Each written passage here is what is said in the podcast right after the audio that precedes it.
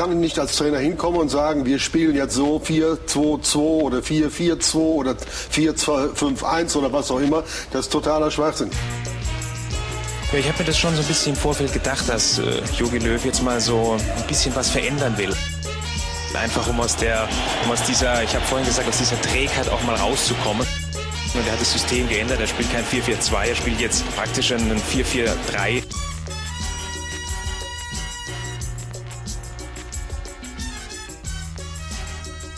Erstmal ja, die ganze Kacke hier aufarbeiten.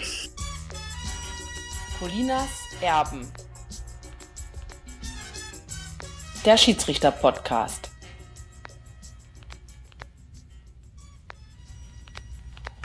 Einen wunderschönen guten Tag. Hier sind Colinas Erbe mit Folge Nummer 51. Ich begrüße ganz herzlich mit den schönsten Kopfhörern der Welt Alex Feuerherd.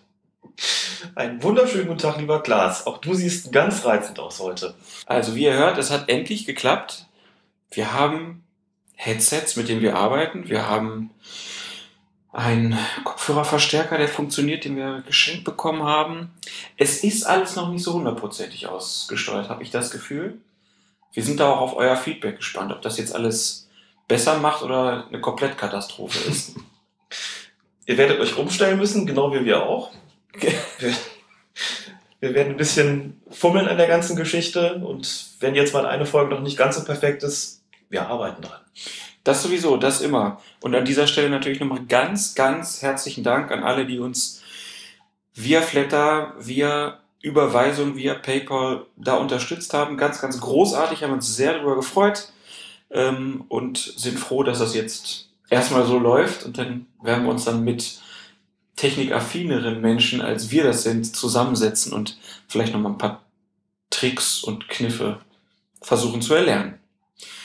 Ja, kurz nach unserer 50. Folge erreichen uns dann auch viele Glückwünsche. Vielen Dank dafür. Und du warst dann letztes Wochenende in Leverkusen. Genau. Hast eine Schiedsrichterbeobachtung durchgeführt. Mhm, richtig. Und du warst nicht allein. Und ich war nicht alleine, ganz genau. Vor einer Weile hat sich eine Kölner Produktionsfirma gemeldet, die einen Filmdreh für das ZDF macht. Für einen Film, der am 11. Juni, am 11. Juni ausgestrahlt werden soll, also kurz vor Beginn der Weltmeisterschaft. Diesem Film wird es um den Jugend- und Amateurfußball gehen und innerhalb dieses Films wird es auch ein bisschen zu einem Bericht über das Schiedsrichterwesen kommen, konkret über die Aus- und Fortbildung und über die Beobachtung. Das Anliegen des Filmemachers war es, mich mal zu einer Schiedsrichterbeobachtung zu begleiten, bisschen über die Schulter zu gucken, bisschen darüber zu berichten, wie läuft sowas eigentlich ab und wie ist so eine Besprechung nach dem Spiel, wie bereitet sich der Schiedsrichter fort und so weiter und so fort. Und das haben wir durchgeführt beim Landesligaspiel zwischen dem VfL Leverkusen und dem TUS Lindlar. Also ein ähm, Landesligaspiel auf der Ebene des Fußballverbands Mittelrhein. Da ist er wieder erwähnt, dazu kommen wir später noch, warum wir das immer so tun. Ein Spiel zwischen dem Tabellenführer und einem Abstiegskandidaten, das aber eins zu eins endete. Das Lustige daran war, dass wir alle so ein bisschen den Eindruck hatten, dass sich alle ein bisschen besser benommen hatten, weil es Fernsehen da war. Es gab im gesamten Spiel nur 15 Freistöße, das ist sehr wenig. Auch zu dieser Freistoßmenge, wenn wir später nochmal, Ja. werden wir noch zu sprechen kommen. Keine einzige gelbe Karte. Schiedsrichter mit absolut maximaler Akzeptanz, muss man dazu sagen, die hat er sonst auch. Ist auch ein Kollege, der bis zur Regionalliga pfeift. Lief also alles wirklich sehr, sehr rund und wir sind alle jetzt gespannt, was das ZDF für diesen Filmbeitrag daraus macht. Wie gesagt, am 11. Juni wird man es zu sehen bekommen. Also Verbandsligaspieler wissen noch eher mit Kameras bei Fußballspielen umzugehen als Franck Ribéry. Ganz offensichtlich, es war zumindest so, dass mir der Schiedsrichter hinterher sagte, dass ein Spieler, der so ein bisschen problematisch ist, also gerne mal zu Überreaktionen neigt, was äh, auf dem Feld durchaus zu sehen war. Es war so ein bisschen der, vielleicht der Franck Ribéry des VfL Leverkusen. Trug auch die Nummer 7, das passt insofern ganz gut. Der Schiedsrichter sagte mir hinterher, dass der äh, Spieler mitbekommen hat, wie der Schiedsrichter verkabelt worden ist. Er hat also auch ein Mikrofon bekommen Okay. und sich daraufhin ein bisschen mehr zurückgehalten hat, als er das wohl normalerweise tut, ausweislich der Erfahrung dieses Schiedsrichters. Also sollte man zu Problemspielen einfach irgendwelche Kamerateams hinschicken, selbst wenn die gar keinen Auftrag haben. Und sofort ist Ruhe, genau. Vielleicht mit so Fake-Mikrofonen und Fake-Kameras und, und so weiter, genau. Finde ich schön. Kann man auch Ehrenamtler vielleicht einsetzen, die dann für die Befriedung Ja, des mir sonst nichts zu tun, genau.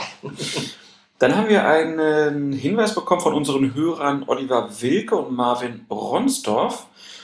Die haben uns auf eine Begebenheit aufmerksam gemacht bei einem Bezirksligaspiel zwischen Dostluxburg Bottrop und Blau-Weiß Wesel.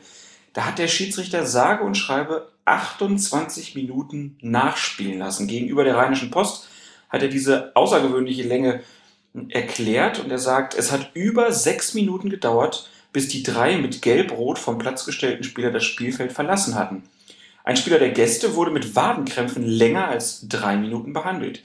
Die Betreuer Wesels mussten häufig Spieler auf dem Platz behandeln. Insgesamt gab es sechs Auswechslungen. Die Gäste haben sich bei ihren drei Spielerwechseln mehr Zeit als normal genommen. Die Abstöße und Einwürfe dauerten bei Blau-Weiß extrem lange. Ich habe den Standpunkt, dass ein Zuschauer, der Geld für 90 Minuten bezahlt, auch 90 Minuten zu sehen bekommen sollten. Wenn der Trainer der Meinung ist, auf Zeit spielen zu müssen, muss er damit rechnen, dass länger gespielt wird. Ich würde erst mal sagen, die Argumentation ist relativ stichhaltig. Trotzdem sind, es war glaube ich auf zwei Halbzeiten aufgeteilt, insgesamt 28 Minuten. Ich glaube in der ersten Halbzeit 7 Minuten und in der zweiten 21 oder so. Mhm. Und dann habe ich so gedacht, ja, jetzt stelle ich mir ein Fußballspiel vor, 90 Minuten und es dauert dann 111. Das ist schon krass. Das ist schon krass. Das ist natürlich auch kein wirkliches Modell. Mir ist auch sofort eine Frage eingefallen, als ich das gelesen habe, die man dem Schiedsrichter natürlich dann auch stellen muss. Also bei allem Respekt äh, vor Kollegen. Da sind einfach Dinge dabei, da frage ich mich dann, warum ist das nicht schneller gegangen? Hat der Schiedsrichter da möglicherweise nicht stark genug darauf hingewirkt. Also wenn er sagt, es hat über sechs Minuten gedauert, bis die drei mit Gelbrot vom Platz gestellten Spieler das Spielfeld verlassen hatten, das ist eine Sache, auf die muss der Schiedsrichter eigentlich hinwirken. Das eine ist es, immer Zeit nachspielen zu lassen. Das andere ist es, dass es zu so einer Spielverzögerung möglichst gar nicht erst kommen soll und dass der Schiedsrichter, wie es dann immer heißt, geeignete Maßnahmen zu ergreifen hat, um diese Spielverzögerung zu unterbinden, um sie gar, möglichst gar nicht erst entstehen zu lassen. Das kann man durchaus tun. Ähm, er sagt beispielsweise auch, die Gäste haben sich bei ihren drei Spielerwechseln mehr Zeit als normal genommen. Muss ich schon auch ein bisschen darauf hinwirken, dass es eben zu dieser extremen Nachspielzeit dann gar nicht erst kommt. Ansonsten liest sich das so ein bisschen, ne, die haben für 90 Minuten bezahlt, die sollen 90 Minuten bekommen. Das klingt dann ein bisschen so, wir wollen hier die ähm, Nettospielzeit, also brutto gleich Nettospielzeit einführen. Das wird ja gerne mal diskutiert, weil es ja Sportarten gibt, in denen es diese, diese Nettospielzeit natürlich gibt. Ähm, das ist gut und schön. Das wird sich so im Fußball aber nicht durchsetzen lassen, zumal ja gewisse Pausen auch einfach dazugehören. Hier ist es schon sehr extrem gewesen. Ähm, klar, damit landet man natürlich dann auch in der Zeitung, aber wie gesagt, muss man sich immer auch fragen, wie es überhaupt dazu kommen konnte und was der Schiedsrichter daran möglicherweise für einen Anteil gehabt hat. Das ist dann auch eine kritische Frage, die man dem Kollegen vielleicht stellen müsste.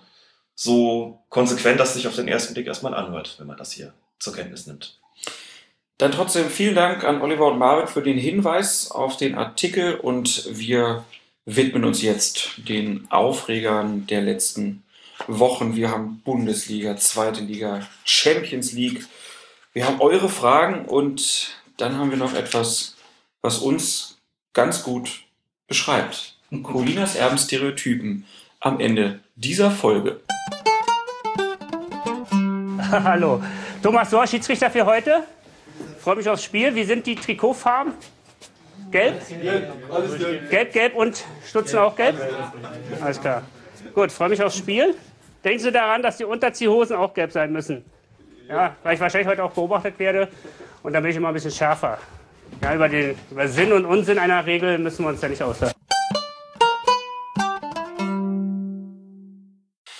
31.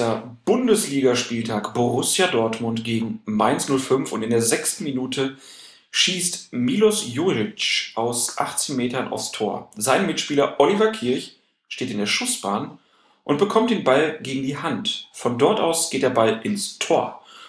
Und die Frage natürlich, kann das ein korrekter Treffer sein, obwohl er ja faktisch mit der Hand erzielt wurde? An der Stelle muss man, glaube ich, nochmal ganz grundsätzlich, grundsätzlich mit einem Mythos aufräumen, der immer gerne in Anschlag gebracht wird bei solchen und ähnlichen Szenen. Dann heißt immer, ein Spieler habe sich ja einen Vorteil verschafft durch dieses Handspiel. Verschafft bedingt natürlich immer so eine Aktivität, also dass er das ganz bewusst gemacht habe. Das ist hier ja nicht der Fall gewesen. Wenn man sich die Szene nochmal anschaut, sieht man, dass Kirch ja versucht auszuweichen, wirklich im Grunde alles unternimmt, um eben nicht den Ball mit der Hand zu berühren, schafft es aber nicht, obwohl der Arm, wohl die Hand, wohl beides wirklich am Körper letztlich angelegt ist, ist es klar, wenn es zum Kontakt zwischen Ball und Hand oder Ball und Arm kommt, macht der Arm immer eine Bewegung, die ja durch den Ball ausgelöst wird. So, das ist aber nicht das Kriterium. Also hier kann man jetzt nicht sagen, es darf nicht sein, dass ein Tor gilt, wenn der da irgendwie mit der Hand oder dem Arm dran gewesen ist, sondern entscheidend ist nur, ist es im Sinne dieser Regel 12 Absicht gewesen oder nicht? Und keines der Kriterien, die dafür in irgendeiner Form maßgeblich sind, ähm, hätte hier zugetroffen. Er hat keine Körperfläche vergrößert, es war keine unnatürliche Handhaltung, im Gegenteil, er hat ja gerade noch versucht, sie wegzuziehen, es ist angelegt gewesen, es ist alles völlig natürlich. Die ganze Haltung hat gestimmt, das heißt, das war ein absolut korrekter Treffer, auch wenn er eben durch den Arm abgefälscht worden ist. Sowas kann passieren. Das kommt selten genug vor, aber wenn das Handspiel nicht absichtlich ist, ist es auch nicht strafbar. Und wenn es nicht strafbar ist, dann heißt das defensiv, dass es eben keinen Freistoß oder Strafstoß gibt und offensiv heißt es, dass ein Tor dadurch auch gültig wäre, so wie es hier der Fall gewesen ist. Also absolut korrekte Entscheidung. Im Sportstudio haben sie, glaube ich, gesagt, das sei kein korrektes Tor gewesen. Da widerspreche ich dann doch energisch. Das ist nach allen Regeln der Kunst und nach allen Künsten der Regeln absolut in Ordnung gewesen.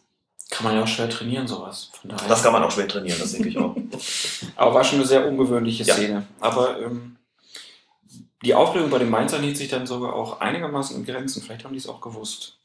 69. Minute dann. Eckstoß für den BVB. Mats Hummels köpft den Ball aus vier Metern aufs Tor. Auf der Torlinie oder vielleicht auch schon dahinter schlägt Shinji Okazaki den Ball mit der Hand weg. Schiedsrichter Markus Schmidt entscheidet jedoch auf Freistoß für Mainz. Warum das, Alex? Das ist jetzt die entscheidende Frage im Grunde genommen.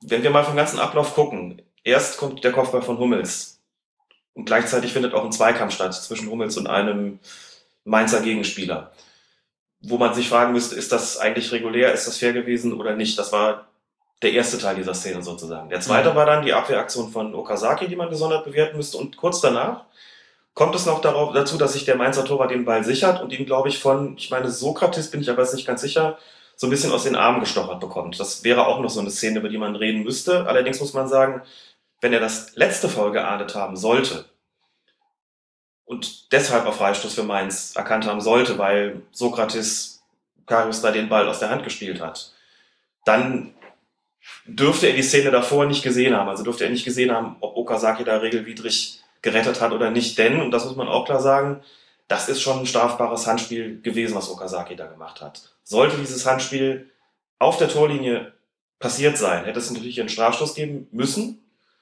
und auch einen Platzverweis, denn hier ist ein klares Tor verhindert worden. Sollte es so gewesen sein, dass der Ball schon hinter der Linie war, ist es natürlich logisch, dann reden wir nicht mehr über ein Handspiel, denn dann wäre das Handspiel ja erst hinter der Linie passiert, nachdem der Ball schon im Tor war, sah aber nicht so aus, der Ball wird wohl nicht im vollen Durchmesser hinter der Linie gewesen sein. Also nicht vollständig. Also nicht vollständig, sagen wir es einfach so, nicht vollständig hinter der Linie gewesen sein, genau. Und der erste Teil der Szene, dieser Zweikampf von Hummels, da habe ich ehrlich gesagt keine Regelwidrigkeit erkennen können.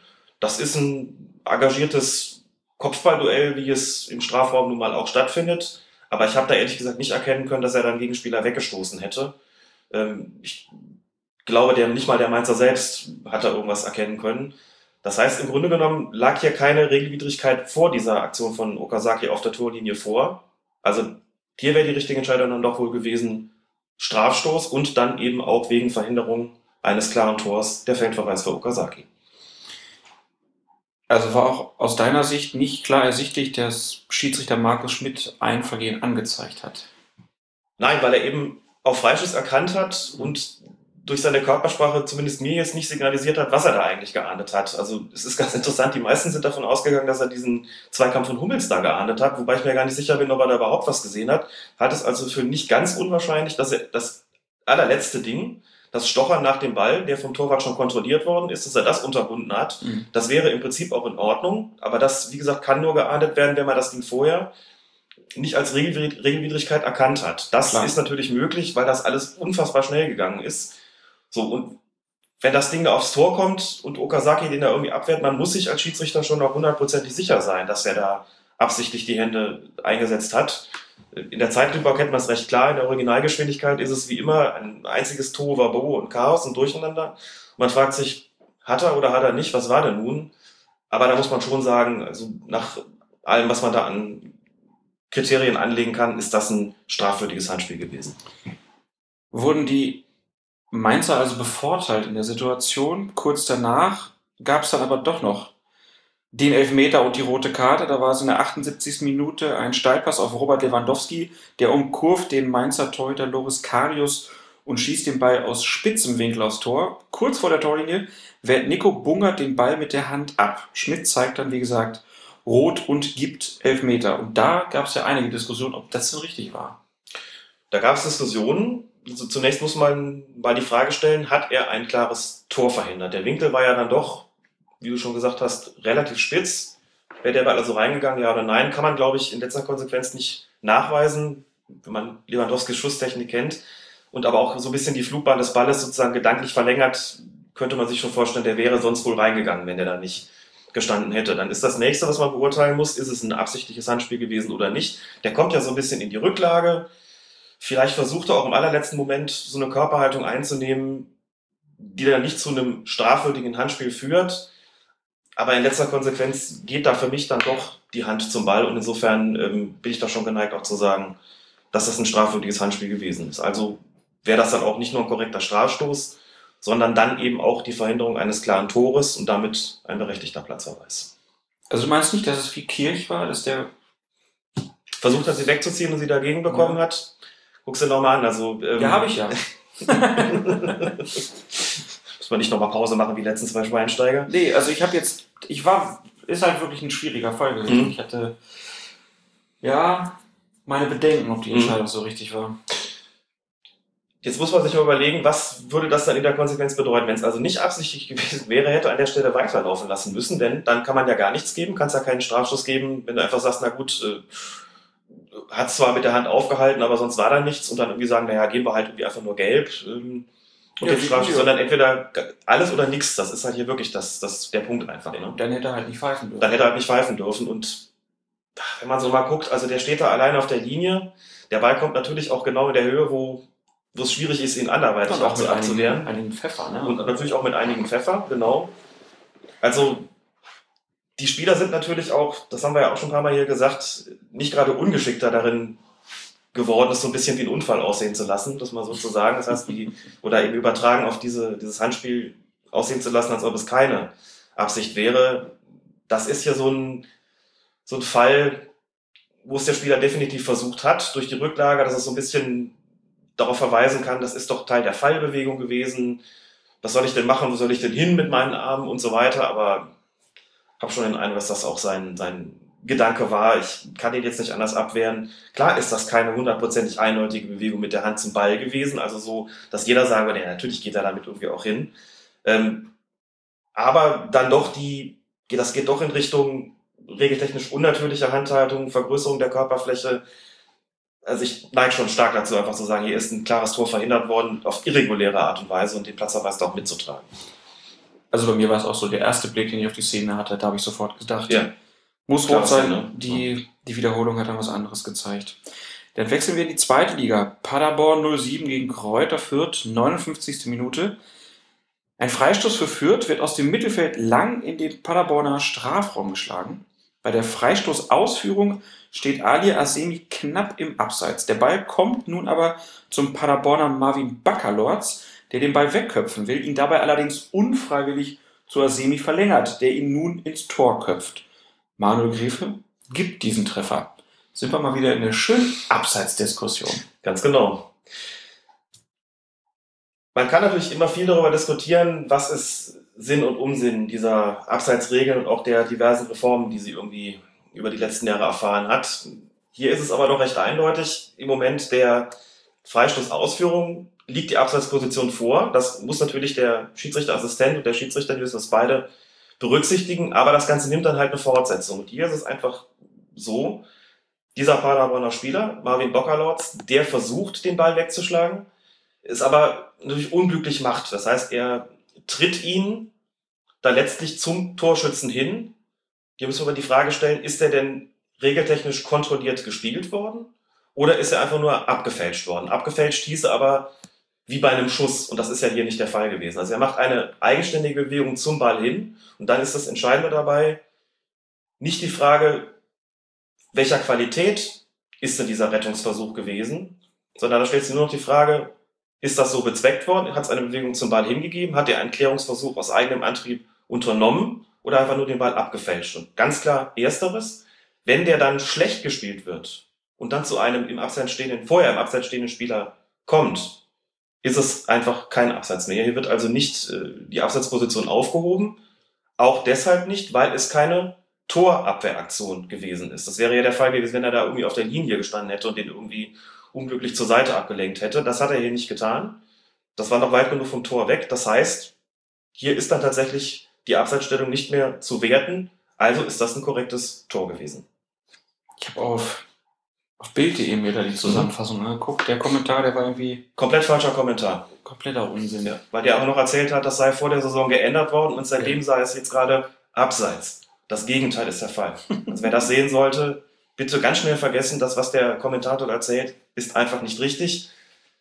Was aber auch nur zeigt, dass es einfach eine komplexe Angelegenheit ist, die auch zum Ende der ersten Saison nach diesem Abseitsreformchen immer noch nicht allen wirklich klar ist, wie sowas zu beurteilen ist, aber das Gespann auf jeden Fall korrekt entschieden. Nach dem Spiel oder kurz zum Ende des Spiels, 90. plus 1, äh, gab es dann nochmal einen Aufreger. Nach einer Flanke erzielt wieder Asimi den Ausgleichstreffer zum 2 zu 2. Hat zuvor allerdings, als die Flanke zu ihm unterwegs war, ein Gegenspieler durch einen kleinen Schubser auf Distanz gebracht. Gräfe gibt das Tor dennoch.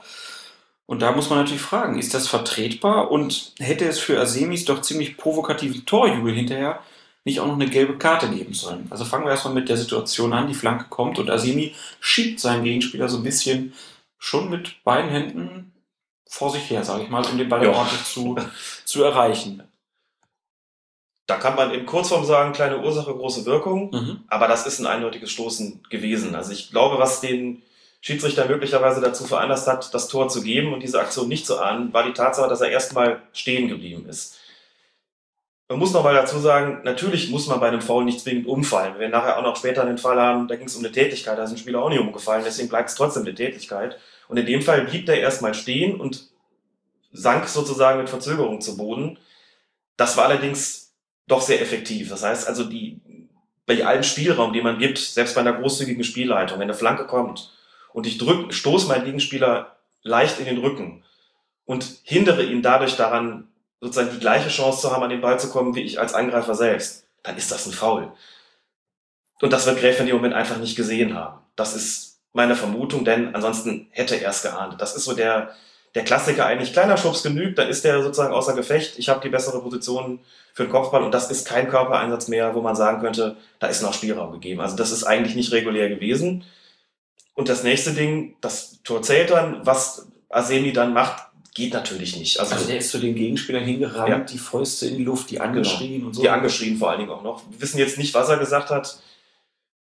Jetzt muss man dazu noch sagen, das ist ja ein entscheidendes Spiel gewesen. Es geht um zwei Mannschaften, bei denen sich die Frage stellt, wer von den beiden, aller Wahrscheinlichkeit nach zumindest, wer von den beiden erreicht Platz zwei, wer von den beiden erreicht Platz drei, kann also direkt aufsteigen oder darf in die Relegation, muss man ja in der zweiten Liga sagen. Oder wenn du Zweiter bist, dann und wirst Dritter, dann musst du vielleicht in die Relegation. Das ähm, ist ja einigermaßen schon hoch hergegangen in diesem Spiel. So, und wenn dann sowas passiert, also normalerweise würde ich sagen, bitte bei Torjubeln nicht immer wegen allen möglichen Sachen gleich an Gelb denken. So, ne? Also der Zeigefinger, der dann auf den Mund wandert, hier, seid mal ruhig. Gibt sicherlich immer wieder Situationen, über die wir diskutieren können, wo ich sagen würde, grundsätzlich immer schön die Kirche im Dorf lassen. Nicht wegen aller möglichen Sachen gelb. Aber was der hier gemacht hat, das ist mir persönlich eigentlich zu viel gewesen. Also dieses Anbrüllen, das ist schon alles sehr demonstrativ gewesen. Das ist auch nicht einfach nur kurz gewesen, sondern hat durchaus auch ein paar Sekunden gedauert. Also hätte sich Manuel Gräfe hier für gelb entschieden, das wäre dann gelb-rot gewesen, hätte ich bestimmt nicht gesagt, das war überzogen. Das hätte ich verstanden. Das fand ich schon heftig. Und das äh,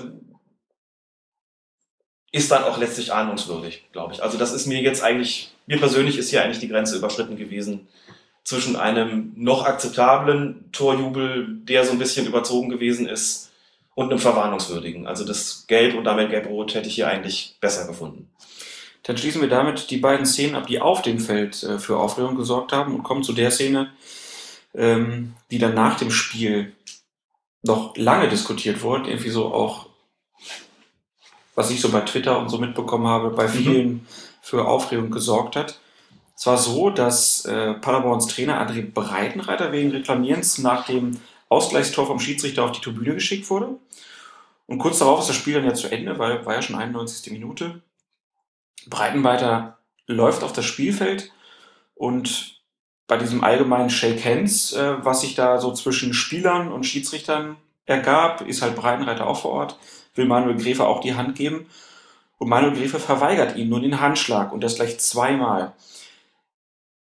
Also erstmal muss man sagen, das ist sehr ungewöhnlich, dass Ja. das passiert ist. Sieht man selten, dass Leuten der Handschlag verweigert wird. Mhm. Und wenn das passiert, sorgt es immer für Aufregung.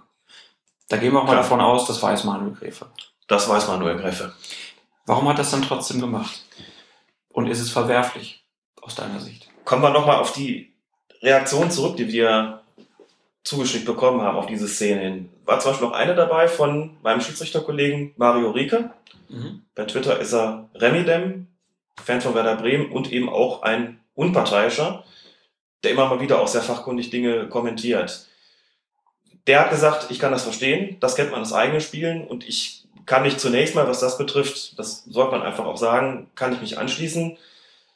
Ich habe auch Spiele gehabt, da geht dir so ein Trainer mehr oder weniger über die komplette Distanz auf die Nerven. Du, manchmal sind das einfach auch Geschichten, da reicht es dann vielleicht nicht, um ihn aus dem Innenraum zu schicken, also das, was in der Bundesliga dann Tribünenverweis wäre.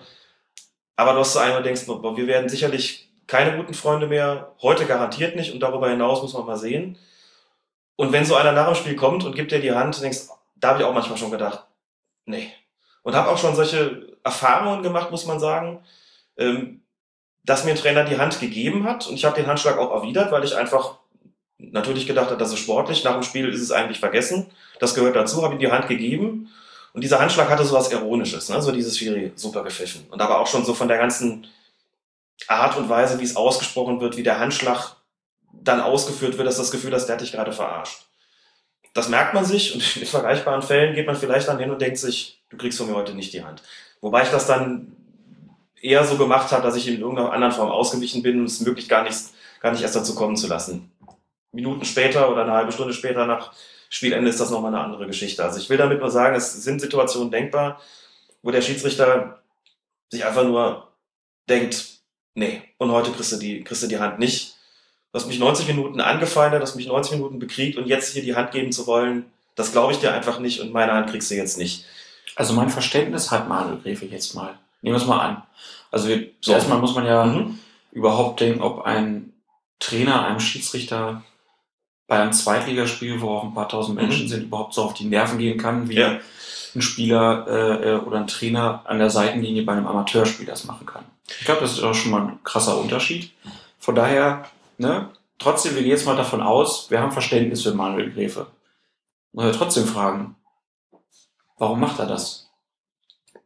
Da kommen wir jetzt natürlich ein bisschen in den Bereich der Spekulation. Ja, gerne. Nochmal in den, einfach zu der Situation zurück, in der Breitenreiter auf die Tribüne musste. Das war nach diesem 2 zu 2. Was man öffentlich sehen kann in der Aufzeichnung ist, dass Breitenreiter, Breitenreiter zum Schiedsrichter oder zum Assistenten oder zum vierten Offiziellen diese Bewegung mit den Händen macht, der hat den doch gestoßen. Mhm. Was Was zu Unrecht sogar? Nicht zu Unrecht, das ist nachvollziehbar und da scheint der Protest auch zumindest vom, vom Draufgucken her im Rahmen zu sein. Wir hören natürlich nicht, was er sagt und was ich persönlich zumindest nicht weiß, ist, hat das Ganze möglicherweise eine Vorgeschichte gehabt. Also bei einem erfahrenen und seit Jahren hochklassig pfeifenden Schiedsrichter wie Manuel Gräfe gehe ich erstmal davon aus, dass so die Toleranz in Bezug auf solche Proteste vergleichsweise hoch ist. Aber mit anderen Worten, der schickt den nicht wegen irgendeinem Scheiß auf die Tribüne. Sondern da muss eigentlich schon was vorgefallen sein. So dünnhäutig ist Manuel Gräfe eigentlich nicht. Deswegen gehe ich davon aus, Die Herren Streich und, und Lieberknecht würden jetzt was anderes sagen. die würden sicherlich was, ich weiß nicht, ob sie es jetzt zu Manuel Gräfe sagen wir, würden, wir aber sind klein, haben uns auf den Kicker. genau. Ähm, ich würde normalerweise vermuten, wenn Gräfe den Trainer in der Nachspielzeit wegen Protests auf die Tribüne schickt, dann ist da wirklich auch was gewesen. Dann hat das Ganze möglicherweise auch eine Vorgeschichte gehabt. Vielleicht hat es auch schon mal eine Ansprache in der, in der Halbzeitpause gegeben. Ich weiß es, wie gesagt, nicht. Das kann ich nur vermuten. Das wäre einfach nur eine Annahme aus der Erfahrung und aus der, ähm, also grundsätzlich davon ausgehen, dass Manuel Gräfe eben da nicht so schnell wegen irgendwelcher Kleinigkeiten handelt. Okay, wir haben jetzt Das Verständnis. Punkt eins. So. Ähm, das wird eben zusätzlich noch dadurch genährt, dass ich mich auch gefragt habe, wenn Manuel Gräfe auf dem Feld einem Trainer, der nach dem Spiel kommt, sehr schnell, und da war der Tribünenverweis noch nicht lange her, wenn der dem den Handschlag verweigert, und zwar gleich zweimal, und eben guckt, dass er irgendwie sich wegdreht ne, oder mit anderen den Handschlag macht oder so beschäftigt wirkt. Ich glaube, beim zweiten holt er dann seine Notizkarte raus, notiert noch irgendwas da drauf, einfach nur um diese, diese, die Hand nicht frei zu haben sozusagen. Das ist ungewöhnlich und da habe ich auch, mein erster Gedanke, und den habe ich als Schiedsrichter, der war wirklich, oh, da muss wirklich was vorgefallen sein, dass andere so reagieren und sagen, das gehört sich aber nicht. Ein Handschlag muss immer drin sein nach dem Spiel. Kann ich verstehen. Einfach davon ausgehend, nach dem Spiel muss es einfach gegessen sein. Und der hat ihm doch nur die Hand gegeben, der hat doch sonst nichts gemacht. Vielleicht hat Manuel Gräfe da gedacht, nee, der ist mir auch die ganze Zeit auf den Frack gegangen. Die dummen Kommentare von dem, also wie gesagt, Vermutung, ne? kann ich nicht mehr hören und jetzt mir da noch die Hand geben zu wollen und so zu tun, als ob nichts gewesen wäre, das nehme ich dem nicht ab, deswegen kriegt er jetzt auch meine Hand nicht. Kann, wie gesagt, so sein. Ich möchte einfach nur sagen, es sind Situationen denkbar, in denen sowas wirklich verständlich ist. Ob das eine gewesen ist, kann ich nicht abschließend beurteilen.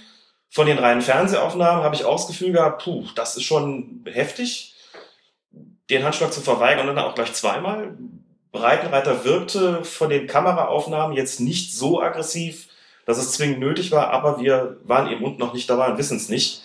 Aber trotzdem, man muss ja jetzt einfach mal sagen, gilt ja im Fußball die Regel, nach den 90 Minuten nach dem Abpfiff ist dann auch gegessen. Das sollte eigentlich immer die Grundregel sein, dass man sich dann die Hand gibt und man sich gratuliert. Haben wir wunderbar bei den Champions League-Spielen zum Beispiel jetzt gesehen. Ja. Hinterher die Spieler, die Schiedsrichter, war alles okay. Klar, man kann sich immer mal aufregen und wenn einer auf mich zugestürmt kommt und mich anschreit, dann brauche ich auch nicht mit dem reden, weil das bringt ja nichts. Mhm. Aber wenn einer da so ankommt und die gibt ihm die Hand, dann habe ich als Zweitligaschiedsrichter ja auch wieder sowas wie Vorbildfunktion. Weil ich ja im Fokus stehe und auch wenn du jetzt sagst, klar, ich habe da Verständnis für, dann ist das ja so als Signal in die, ins Schiedsrichterwesen hinein, ist ja eigentlich fatal.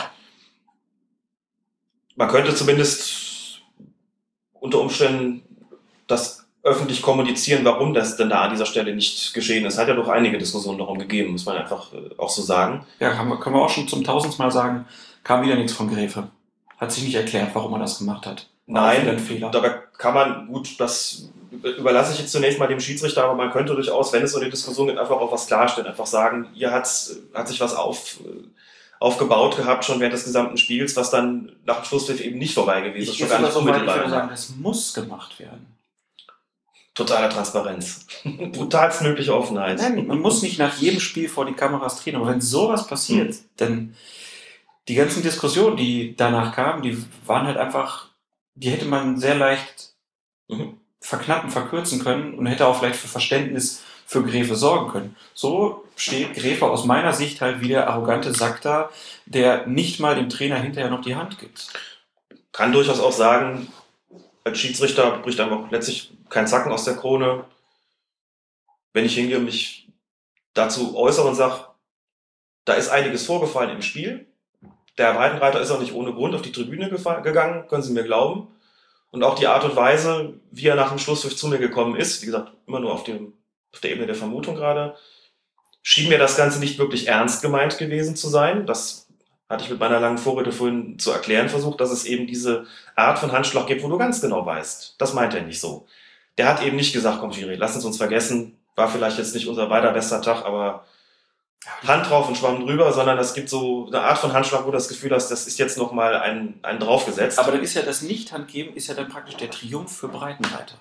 ja, dann hast du aber als Schiedsrichter auch eine Lose-Lose-Situation. Ne? Wenn es, Ja, wenn, aber dann gebe ich das doch halt die das Hand, Problem. halt die Hand fest und dann mache ich mit ein paar Gesten Mhm. nochmal auf dem Platz ganz klar deutlich, was sie da gemacht Ist eine haben, Option, geht klar. gar nicht. Mhm. Aber so ist Gräfe jetzt halt auf dem Präsentierteller und es gibt, wie wir ja auch mitbekommen haben, sehr, sehr viele Leute, die es nicht verstehen. Ich verstehe Mhm. es auch nicht.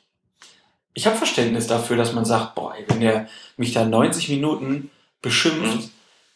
dann habe ich da auch keinen Bock drauf. Aber so insgesamt, nee, kommt da nicht gut bei weg. man muss ja zunächst mal zur Kenntnis nehmen, wie die Öffentlichkeit das gesehen hat. Das ist ja bei allem Verständnis, das man haben kann, nie völlig von der Hand zu weisen. Und äh, wenn die Öffentlichkeit sich kritisch dazu äußert, und dann hat man zumindest einen Klärungsbedarf, von dem man sollte man nachkommen. Und wie gesagt, da fällt auch keinem mit Zacken aus der Krone zu sagen, war vielleicht eine Überreaktion, aber nach dem, was der mir da 90 Minuten in den Kopf geschmissen hat und meinen Assistenten, habe ich da auch keine Alternative gesehen und kann dann im Nachhinein sagen, war vielleicht eine Überreaktion, aber äh, ich habe auch keine Lust, mich da die ganze Zeit beschimpfen zu lassen. Jetzt ist es halt mal nach dem Schlusspfiff zu so einer dann irgendwo auch menschlichen Reaktion gekommen. Tut mir leid, Herr Breitenreiter, fühlen Sie Ihre Hand doch dann nachträglich geschüttelt oder sowas. Wäre auch eine Option. Wie gesagt, im Amateurfußball kenne ich sowas ziemlich gut. Ähm, in aller Regel habe ich den Trainer in die Hand gegeben und habe auch versucht, wenn ich das Gefühl hatte, so, das ist jetzt besser, sich aus dem Staub zu machen, habe ich mich da verdünnisiert in die Kabine und habe dann das Shake Hands vielleicht später gemacht. Denn was eine halbe Stunde nach Spielende passiert, ist dann nochmal von anderer Qualität. Wenn sich dann nicht alle, aber die meisten Beteiligten dann doch so weit wieder beruhigt haben, dass man ein normales Wort miteinander reden kann, ohne sich in irgendeiner Form anzuherrschen oder zu verlachen oder sonst was. Gut, lassen wir es jetzt dabei und wechseln zum 32. Spieltag. Und da ist es wieder Manuel Gräfe, mhm. der im Mittelpunkt steht, als er in der 90. Minute einen Foul gegen Raul Brauers pfeift. Denn wenn er dieses Foul nicht gepfiffen hätte, dann hätte Borussia Mönchengladbach bei Schalke 04 ein komplettes Bundesligaspiel ohne ein einziges Foul bestritten. So ist es eins. Auch nicht ganz schlecht. Ein riesiger Rekord. Seit der Erhebung äh, solcher Daten vor 20 Jahren gab es das noch nie. Ich vermute auch, es wird es vorher nicht gegeben haben. Also das ist jetzt natürlich, lässt sich nicht beweisen, es lässt sich nicht widerlegen. Also früher waren es eher mehr Fouls. Ja, also das ist vor 20 Jahren so. Äh, das, wenn, wenn, wir an die 80er Jahre denken und durchaus auch an die 70er Jahre und was da alles für Knochenbrechergeschichten dabei waren, halte ich es für schlechterdings unmöglich, dass es da mal ein Spiel ohne äh, Foul einer Mannschaft gegeben hat. Aber ich kann es natürlich auch nicht beweisen. Also ein Spiel nach dem Geschmack von Per Mertesacker mit nur einem einzigen Foul für Borussia Mönchengladbach und gewonnen haben sie auch noch. Gewonnen haben sie auch noch. Das muss man ja auch sagen. Wenn ja. sie nicht gewonnen hätten, hätten alle gesagt, ja, wieso spielt er auch so körperlos? Die Schalke haben aber auch nur elfmal gefault, habe ich irgendwo gelesen. Es waren also wohl nur zwölf. Also man muss erstmal sagen, Foul ist immer dann, wenn der Schiri pfeift, genau. sozusagen. Ne? Dann wird ein Haken gemacht. Dann wird ein das heißt auch, Manuel Gräfe könnte eventuell eine offene Zweikampfführung zugelassen haben und hat wenig gepfiffen sozusagen, hat ein Spiel zugelassen. Ja, das könnte er. Gehe davon aus, bin ja kein Statistikexperte, gehe davon aus, faul ist dann, also es werden die Freistöße gezählt, die gepfiffen werden wegen Vergehen nach Regel 12. Ne? Also nicht die Freistöße nach dem Abseits beispielsweise, die fließen nicht mit in diese Statistik ein, sondern nur die nach Foulspielen und nach Handspielen, die der Schiedsrichter auch geahndet hat. Was ich jetzt nicht weiß, ob zum Beispiel Vorteilsbestimmungen, die klar erkennbar sind, auch dazu gerechnet werden. Ne? Du siehst einen Foul, mhm. Schiedsrichter zeigt Vorteil an, der Vorteil tritt auch ein. Ja. Mannschaft bleibt im Ballbesitz, so und dann geht der Ball irgendwann ins Aus oder passiert sonst was damit. Ich kann jetzt nicht sagen, ob das auch als Foulspiel gezählt wird oder nicht, wenn der Vorteil gewährt wird. Das entzieht sich jetzt meiner Kenntnis. Das wäre ja gerade bei einem bei einer großzügigen Spielleitung durchaus denkbar. So. Insgesamt hatten wir also zwölf Freistöße zwölf für die Gladbacher und einen dann eben nur für Schalke. Zwölf Freistöße wegen Vergehen nach Regel zwölf. Und das ist natürlich ein absoluter Tiefstwert, denn man geht normalerweise davon aus, es sind so 35 bis 35 bis 40 Freistöße mhm. insgesamt, ne? also nicht pro Team, sondern insgesamt 35 bis 40 Freistöße ist so ein normaler Wert. Wenn ich beobachten gehe in den unteren Klassen, da liegen die Werte auch ganz ähnlich. Sagt man den Schiedsrichtern eigentlich auch, alles was unter 30 ist, deutet schon darauf hin, dass das Spiel wohl nicht so dramatisch hart gewesen ist. Und alles, was über 40 ist, deutet darauf hin, schon etwas erschwerter, erhöhter, also erhöhter Schwierigkeitsgrad, erschwerter Spielcharakter. Das ist dann schon tendenziell relativ viel. Da waren es zwölf und wie anfangs schon gesagt, bei dem Landesligaspiel, das ich mir angeguckt habe, da in Begleitung des ZDF am letzten Sonntag waren es insgesamt 15. Das ist auch im Prinzip nichts. Machst du, machst du Strichliste? Ich mache Strichliste. Mehr nicht, genau, ich stelle mich hin und mache auf der jeweiligen Seite dann einen Strich für die Mannschaft, die den Freistoß bekommt, um okay. auch zu gucken, wie ist das verteilt gewesen, entspricht das, das ist ein Anhaltspunkt für die Beobachtung, ne? entspricht ja. das so dem, dem Spielcharakter, den ich wahrgenommen habe. Was ich nicht mache, ist bei jedem Freistoß den Grund dazu zu schreiben, das käme aus dem Schreiben nicht mehr raus und bin dann auch abgelenkt, denn in dem Moment, wo man schreibt, guckt man nicht so konzentriert zu, wenn überhaupt, aber mach wenigstens einen Strich, um hinterher sagen zu können, Ich hatte den Eindruck, das Spiel war relativ fair und gucke dann auf meine Strichliste und sehe, aha, 28 Freistöße, jo, das ist auch dann die Entsprechung dafür. Und das gebe ich dem Schiedsrichter auch an die Hand, denn der macht ja keine Strichliste, logischerweise. Das wäre dann ein bisschen viel verlangt. Ja, könntest das doch auch eigentlich so machen, dass du so ein, ein Aufnahmegerät mitnimmst und dann gibst du das hinter deiner Sekretärin und die tippt das dann ab. Ja, Dann könntest du die ganze Zeit aufs Spielfeld gucken. Ich kenne tatsächlich einen Beobachterkollegen, der das macht. Ähm, Der hat keine Sekretärin oder keinen Sekretär, die oder den das, der das dann für ihn macht, sondern der steht tatsächlich dem Aufnahmegerät da und spricht rein, was er da gerade sieht. Hat aus meiner Sicht den, oder für mich, für mich zumindest, hätte das den gravierenden Nachteil, dass ich hinterher keinerlei Anhaltspunkte hätte in der Besprechung mit dem Schiedsrichter. Und genau das ist der entscheidende Grund, warum ich es nicht mache.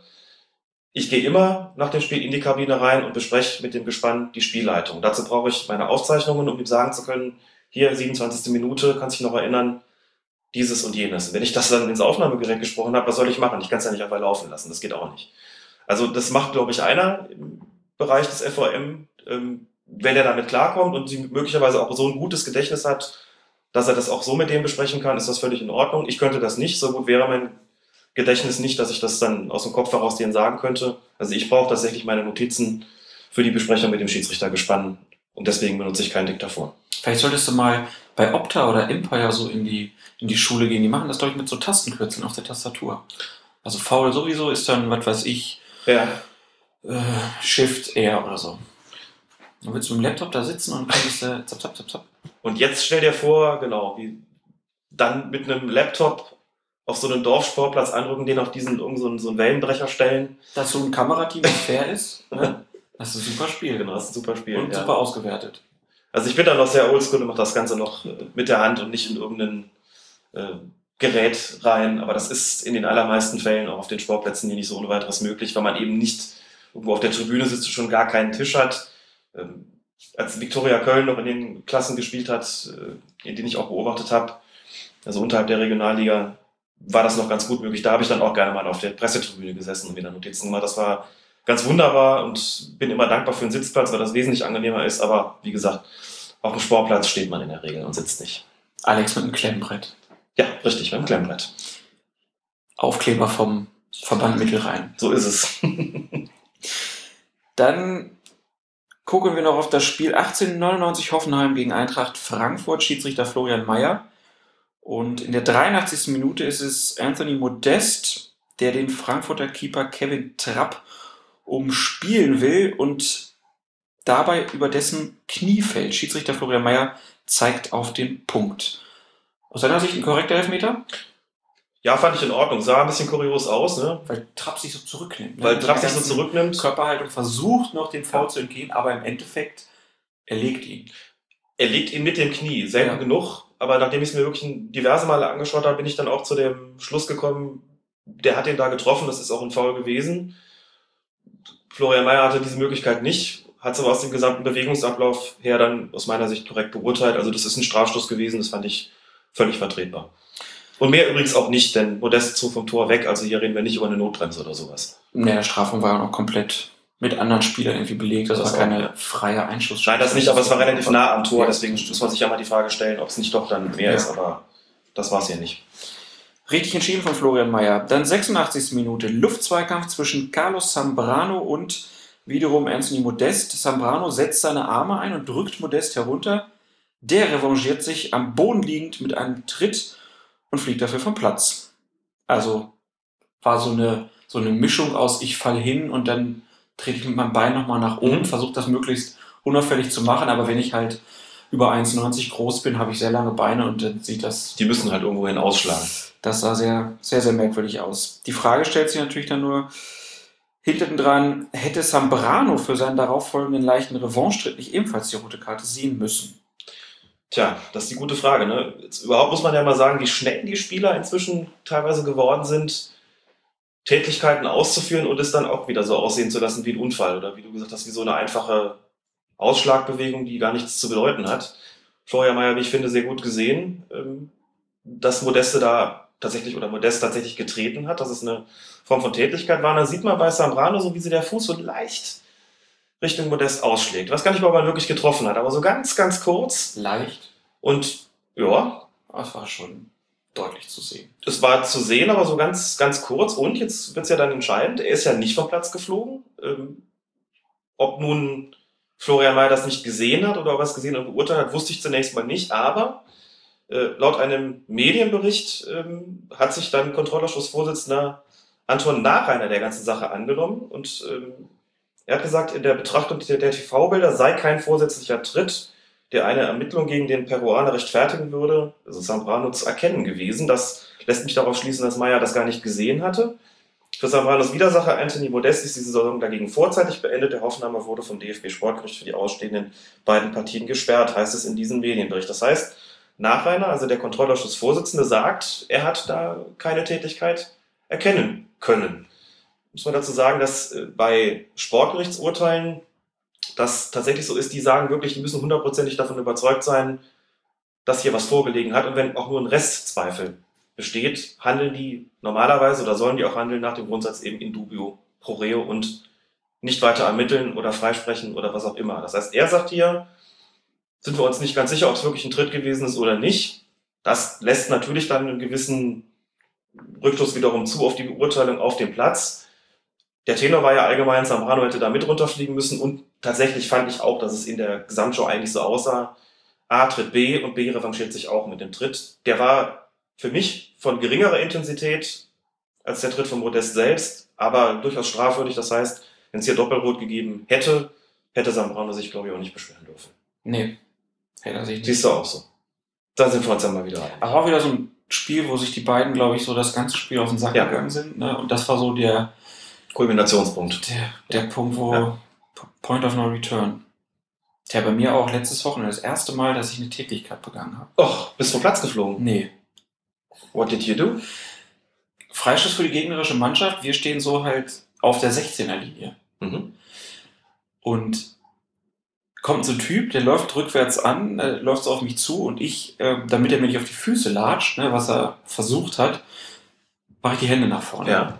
Der Typ läuft wieder nach vorne und kommt dann zurückgelaufen Mhm. und haut mit dem Ellenbogen in die Seite. Och. Also richtig, ne? Ausgeholt und bam, in die Magenkuhle. Und ich im Affekt Mhm. habe mir den Hintern getreten. Und der Schiedsrichter hat beides nicht gesehen. Beides nicht gesehen, ist mir so unfassbar Klasse. peinlich. Ich habe mich echt null im, null im Griff in dem Moment. Ich habe echt gedacht, so, du Drecksack. Und dann, also wirklich das erste Mal, glaube ich, dass ich einem so, also, hat ihm doch auch nicht wehgetan oder so. Mein gesamter pädagogischer Auftrag hier für Poppes. Und nun? Was sind wir jetzt mal für eine Strafe für dich? Vier Wochen kein Podcast? Ich glaube, wir machen erstmal Pause, oder? Ja, vielleicht. Ich mache erstmal Pause mit Fußball. Du könntest die Champions League Hymne singen. Wer ist dann bestraft? Das ist auch wieder die Frage. Lassen wir es. Nehmen wir lieber eine andere Version, oder? Genau. Hier ist die Hymne. Ich beruhige mich wieder.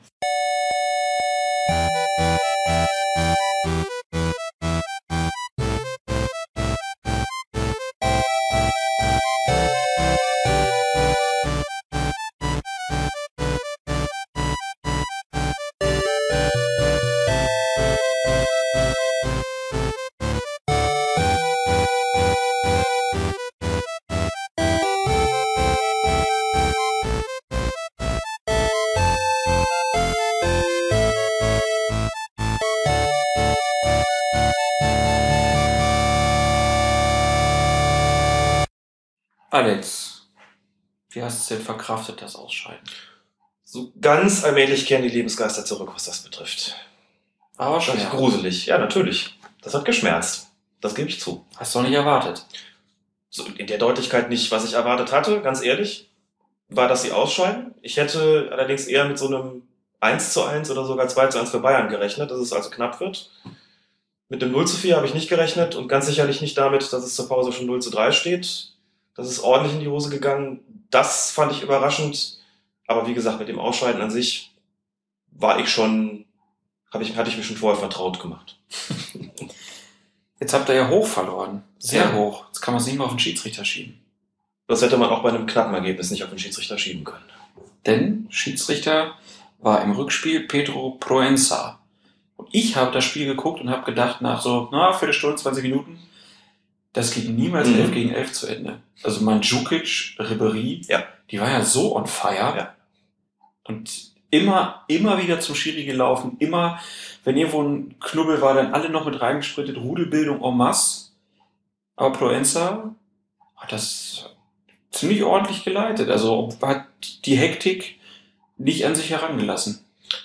Das hat er sehr gut gemacht, weil er das erkannt hat, mit welchen Kandidaten er es da zu tun hat. Natürlich ist bei den Madrilenen ist es auch so, dass da Spieler mitwirken, die nicht, die keine Kinder von Traurigkeit sind, aber die in den, in den Szenen nicht schuld gewesen sind natürlich. Pe Ne? Pepe war erstaunlich. also ganz anderer Ja, Mensch. und Sergio Ramos, spricht sich ja Sergio aus, nicht Sergio, habe ich inzwischen auch gelernt. Aha. Das sind äh, zwei Spieler, die wissen schon auch, wie sie ihre Gegenspieler so ein bisschen piesacken müssen, dass sie so ein bisschen aus der Fassung kommen. Und das ist bei Mandzukic und Ribéry, da sind sie natürlich auch an der richtigen Adresse gewesen. Und das wird so ein bisschen als taktisches Mittel eingesetzt, nur unterhalb der Schwelle, wo es irgendwo strafbar ist. Und dann entstehen kritische Situationen. Und ich bin mir ganz sicher, dass Bryanter das gewusst hat und dementsprechend auch dagegen vorgegangen ist. Es gab so eine Szene, ich glaube so nach 10 oder 11 Minuten, da sprintete der an der Außenlinie schon praktisch an der Eckfahne, da drohte sich was, was aufzubauen, da sprintete der rein und wirklich mit, also einer ganz, mit ganz energischem Körpereinsatz trieb er die da auseinander und verhinderte, dass es da zu irgendwelchen Unsportlichkeiten bis hin zu Tätigkeiten kommt. Das ist großartig, das hat er ein paar Mal gemacht. Ich habe auch gedacht, genau wie du auch, so nach 15, 20 Minuten, wir erleben hier nicht 11 gegen 11, war dann aber doch. Muss man dazu sagen, das war sicherlich irgendwann dann auch dem klaren Spielstand geschuldet, aber nicht nur, denn wenn du es als Schiedsrichter nicht gut machst, wenn du als Schiedsrichter nicht dazwischen gehst, wenn du dir das anschaust, dann erhöhst du auch die Gefahr, dass du irgendwann mal zu einem Platzverweis greifen musst. Also er hat seinen Anteil hier auch dran gehabt, der lässt sich immer schlecht quantifizieren. Wie gesagt, wenn es dann irgendwann so deutlich wird, Fakt ist, die beiden haben irgendwann damit aufgehört. Eine Szene war natürlich schlimm, die hat er dann nicht gesehen, da können wir dann gleich drüber sprechen, aber ganz grundsätzlich hat es mir sehr gut gefallen, wie er mit den Spielern umgegangen ist. Das hat er wirklich wunderbar gemacht. Ähm, doch die entsprechende Akzeptanz gehabt. Bayern-Fans werden jetzt sagen, ähm, das vierte Mal Proenta zu Hause, die vierte Heimniederlage, das stimmt tatsächlich, aber in allen vier Fällen, bei allen vier Heimniederlagen, ist er es nicht schuld gewesen. Das muss man auch ganz klar dazu sagen. Ist ein vorzüglicher Schiedsrichter und ich finde, das hat sich auch äh, am Dienstag wieder gezeigt. Dann lass uns, bevor wir in die Betrachtung noch genauer gehen, noch kurz über die Hinspiele reden. Atletico Madrid gegen Chelsea hat Jonas Eriksson geleitet ähm, und Real Madrid gegen Bayern Howard Webb. Zwei, da kann man wieder ganz gut sehen, wie unterschiedlich Schiedsrichter auch Ja. agieren können. Ja, Webb hat sowieso seinen eigenen Style irgendwie. Ne? Oh ja.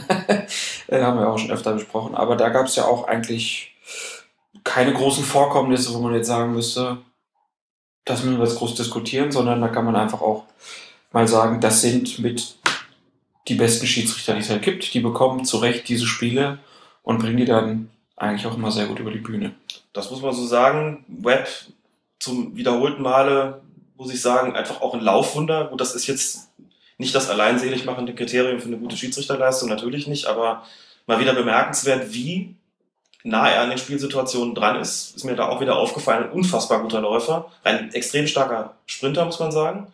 Hat überhaupt kein Problem mit dem Spiel gehabt. Die Spieler haben es ihm auch nicht schwer gemacht, muss man schon auch sagen. Aber das muss man erstmal so rumkriegen. Er war ja so ein bisschen in die Kritik geraten, eben seit dem nicht so ganz gelungenen WM im Spiel, hat sich da aber mehr als nur gefangen. Und Jonas Eriksson, lustigerweise auch diesmal wieder übrigens bei der Seitenwahl, ähm, Stimmt. vor Spielbeginn. Ja, die Münze werfen lassen. Diesmal John Terry hat wieder dem Kapitän der Gäste die Münze in die Hand und gesagt, wirf du. Das ist, scheint so eine Marotte von ihm irgendwie zu sein. Wie gesagt, vom Reglement natürlich eigentlich nicht vorgesehen, der Schiedsrichter muss die werfen. Haben wir letztes Mal schon drüber gesprochen, aber das scheint so ein, wie gesagt, so ein Ding zu sein, was er da einfach gerne macht, so als kleinen Gag. Wirf du mal und dann äh, haben wir, sind wir hier irgendwie mit einem locker flockigen Ding irgendwie eingestiegen. Aber gut, äh, muss man glaube ich nicht weiter besprechen, haben wir letztes Mal ja schon auch gemacht. Ansonsten war es für ihn, glaube ich, bei dem Spiel insgesamt schwieriger als für Howard Webb. Bei, ähm, beim Bayern-Spiel in Madrid, da waren deutlich mehr Kleinigkeiten dabei. Das war ein bisschen nickliger, war auch nicht jede Situation wirklich so einfach zu entscheiden. Hat es auch ein bisschen kleinlicher gepfiffen insgesamt. Zwei, drei Situationen, wo ich das Gefühl hatte, vielleicht ein bisschen zu kleinlich, aber ich glaube, die beiden Mannschaften musste man im Hinspiel auch wirklich kurz halten. Er ist schon auch ein Souverän auf dem Platz, wie er sich da bewegt, wie er mit den Spielern umgeht. So, es war eigentlich auch nie wirklich so ein, so ein Zweifel, dass, das, dass er nicht weiß, was er da tut, sondern er steht schon wirklich über den Dingen und kommt ja eigentlich so ein bisschen gemütlicher daher, so wirklich so ein, so ein Souverän, der irgendwie über den Dingen steht. Gefällt mir gut, muss ich sagen. Wäre für mich auch ein, auch ein Kandidat fürs, fürs Finale. Ich glaube, der hat ja noch keins, wenn ich nicht irre. Und das könnte einer sein, der auch fürs Champions League Finale in Frage kommt. Also was würdest du sagen, was, wer sind deine Top 3 jetzt fürs Finale? Oh. Ich habe nicht so genau im Kopf, bin nicht so ein wirklicher Statistikfreak, wer in den vergangenen Jahren eins hatte. Also ähm, Aber das ist ja auch nicht immer wichtig. Meine Web hat ja alles hintereinander weggepfiffen. Das ist korrekt, aber er wird sicherlich kein, kein zweites Champions League-Finale bekommen. Mhm. Davon gehe ich eigentlich fest aus. Da, das ist so ein unbegehrtes Spiel. Da wird man die Schiedsrichter, die noch keins hatten, erstmal nach und nach äh, dazu dann bringen. Ich weiß nicht, was mit Kuipers ist in dieser Saison. Eriksson könnte ich mir vorstellen. Rizzoli hatte ja schon eins, Proenta hatte auch schon eins. Ganz interessant, ne? Also Webb war der, Schiedsrichter des Finales 2010. Proenta war der Schiedsrichter des Finales 2012 und Rizzoli 2013. Mhm. Also Eriksson, das würde vielleicht sogar hinkommen. Es könnte auch Felix Brüch werden. Das wäre jetzt meine nächste Zwei Frage. spanische Mannschaften könnte durchaus sein. Nach allem, was ich weiß, hat Felix Brüch bei seinen internationalen Spielen die UEFA durchaus überzeugt. Insofern könnte er ein Kandidat sein. Und dass es eine deutsche Mannschaft ist, die da ausgeschieden ist im Halbfinale, das spielt keine Rolle dabei. Europa League könnte ja auch noch pfeifen, das Finale. Da spielen ja auch zwei spanische Mannschaften. hin. Stimmt gar nicht. Eine Nee, das stimmt spanische nicht. Mannschaft. Eine spanische Mannschaft. Ja, warten wir es mal ab, lass uns überraschen. Und wo wir gerade beim Thema sind, du kam nämlich die Frage, was du glaubst, wer das DFB-Pokalfinale leitet. Hast du auch einen Favoriten. Da habe ich dann tatsächlich mal geschaut, wer noch kein Spiel hatte. Also mir ist dann aufgefallen, als ich mir so die DFB-Pokalfinalspiele der letzten Jahre, der vergangenen Jahre angeguckt habe. Fandl hatte tatsächlich zweimal ein DFB-Pokalfinale, aber das ist, äh, wie gesagt, eine Ausnahme. Kann sein, dass Merck auch zwei hatte, bin ich gerade nicht ganz sicher. Aber von denen, die noch keins hatten und die dann irgendwann vielleicht auch mal dran wären, ist für mich dann in letzter Konsequenz Dr. Jochen Drees übrig geblieben. Das muss man schon noch dazu sagen. Bayern-Dortmund ist auch so ein Spiel von der Ansetzung her, also das ist nun mal das Beste, was man in Deutschland irgendwie kriegen kann. Da schickt der DFB nicht jeden hin und das würde auch bedeuten, dass von denen, die noch keins hatten und vielleicht schon fortgeschrittenen Alters sind, sicherlich auch nicht alle, äh, die vom DFB damit beauftragt werden würden. Aber Drees könnte ich mir vorstellen, der ja gerade nach seiner glänzenden vergangenen Saison, inklusive dieser, dieses grandiosen Auftritts da am letzten Spieltag Dortmund gegen Hoffenheim, glaube ich, nochmal sehr an Ansehen gewonnen hat und für mich einer wäre, der in Frage kommen könnte. Vielleicht sucht sich der DFB auch von den Jüngeren einen raus, könnte Zweier werden. Bin mir jetzt nicht so sicher, ob man zweimal dann an der Berliner Schiedsrichter ansetzt. Das sind ja immer auch ein bisschen verbandspolitische Entscheidungen. Klar, föderale Strukturen in Deutschland. Ja, Und die, die Bayern kommen halt nicht in Frage, die bayerischen Schiedsrichter, also wie Brüch beispielsweise oder Eitekin äh, oder Perl oder Sippel, die fallen halt alle logischerweise weg, weil sie für den bayerischen Fußballverband pfeifen. Und dass der Landesverband ist, in dem auch Bayern München spielt. Ähm, genauso natürlich, wie es keine Westfalen-Schiedsrichter sein können, aber Kienhöfer hatte ja auch schon eins. Also mein Tipp wäre tatsächlich Dr. Drees. Mal gucken. Wir sind gespannt und kommen wieder zurück zur Champions League, äh, zum Spiel Bayern gegen Real. Und da gab es einen Foul in der 17. Minute, was relativ deftig heftig war. Dante kommt gegen Ronaldo zu spät und grätscht ihn um. Schiedsrichter Pedro Proenza gibt erst äh, die erste gelbe Karte des Spiels und da haben einige gesagt, das ist doch ein rotwürdiges Foul gewesen. Und dafür habe ich Verständnis in gewisser Weise. Denn Dante geht da schon ziemlich mit offener Sohle hin. Und die offene Sohle ist, wie wir wissen, immer eigentlich ein ganz gutes Argument für einen Platzerweis. Jetzt muss man wieder sagen, Schiedsrichter haben Spielräume und Schiedsrichter haben eine Taktik. Und in diesem konkreten Fall wird sich Proenza auf jeden Fall überlegt haben, wir haben die 17. Minute. Ich habe noch keine einzige gelbe Karte gezeigt. Das Spiel hat eine gewisse Intensität, schreit aber sozusagen vom ganzen Ablauf eigentlich danach, es müsste jetzt irgendwann mal so ein Ding kommen, für das man Geld zeigt. Ne? Also man würde in so einer Situation, wo Dante tatsächlich den, einen Tick zu spät kommt, also sein, sein Einsatz ist letztlich viel zu hart, dass wenn er den Ball getroffen hätte, hätte er auch wirklich nur den Ball treffen dürfen. Und selbst da hätte man noch überlegt, ob nicht der Einsatz an sich schon so hart ist, dass man das Ding trotzdem abpfeift. Er kommt aber einen Tick zu spät, trifft deswegen Ronaldo, trifft auch richtig. Der hat geweint. Der hatte, das hat auch wehgetan. Ja. Wenn du das gesehen hast, der hat Das ist auch völlig ohne Ironie richtig gesagt. ordentlich auf den, äh, da auf den Spann gekriegt oder auf den, auf den Knöchel oder was es war. Ähm, dieses einen Tick zu spät kommen, dieses, das Spiel hat zwar Intensität und ist auch schon in Fahrt, aber nicht so, dass es sozusagen schon nach einem Platzverweis lechzt. Sind taktische Momente. Natürlich gibt es immer Situationen, wo man sagen, der Schiedsrichter hat, keine, hat keinen Spielraum. Hier hat er den für mich gehabt. Nach 17 Minuten in so einem Spiel, Champions League Halbfinale, Rückspiel, sonst noch gar nichts gewesen an Karten, kommt ein Tick zu spät, klar offene Sohle. Unter Abwägung aller Umstände, unter Abwägung aller Kriterien, die für, den, für, den, für, das, für die eine Farbe und gegen die andere sprechen und umgekehrt, fand ich die gelbe Karte vertretbar, eine klassische dunkelgelbe Karte. Ähm, er wird sich überlegt haben, was passiert, wenn er hier rot zückt für so einen Foul. Was, ähm, also das ist so ein Ding, wenn es dann in, in, einem, in einem heftigen Spiel nach fünf, sechs gelben Karten irgendwann zum Ende des Spiels hinkommt, ist das ein Ding, da ziehst du als Schiedsrichter eher rot. Ne? Also so ein Ding, wo man auch nach Taktik geht, wo man auch nach Spielverlauf geht, den man hatte nach äh, dem, wie es bis dahin gelaufen ist, bin ich mit der gelben Karte einverstanden. Kicker wollte auch rot haben, beispielsweise. Ich habe Leute mit Leuten kommuniziert, die im Stadion waren, gesagt haben, von oben sah es richtig heftig aus. Wir haben alle mit Rot gerechnet, gerade wegen der offenen Sohle. Es ist von der Einzelentscheidung hier, also ohne Berücksichtigung des ganzen Drumherums, wäre es nichts gewesen, wofür man dem Schiedsrichter einen Vorwurf hätte machen können. Ja. sagen können, ja, guck dir das Ding an.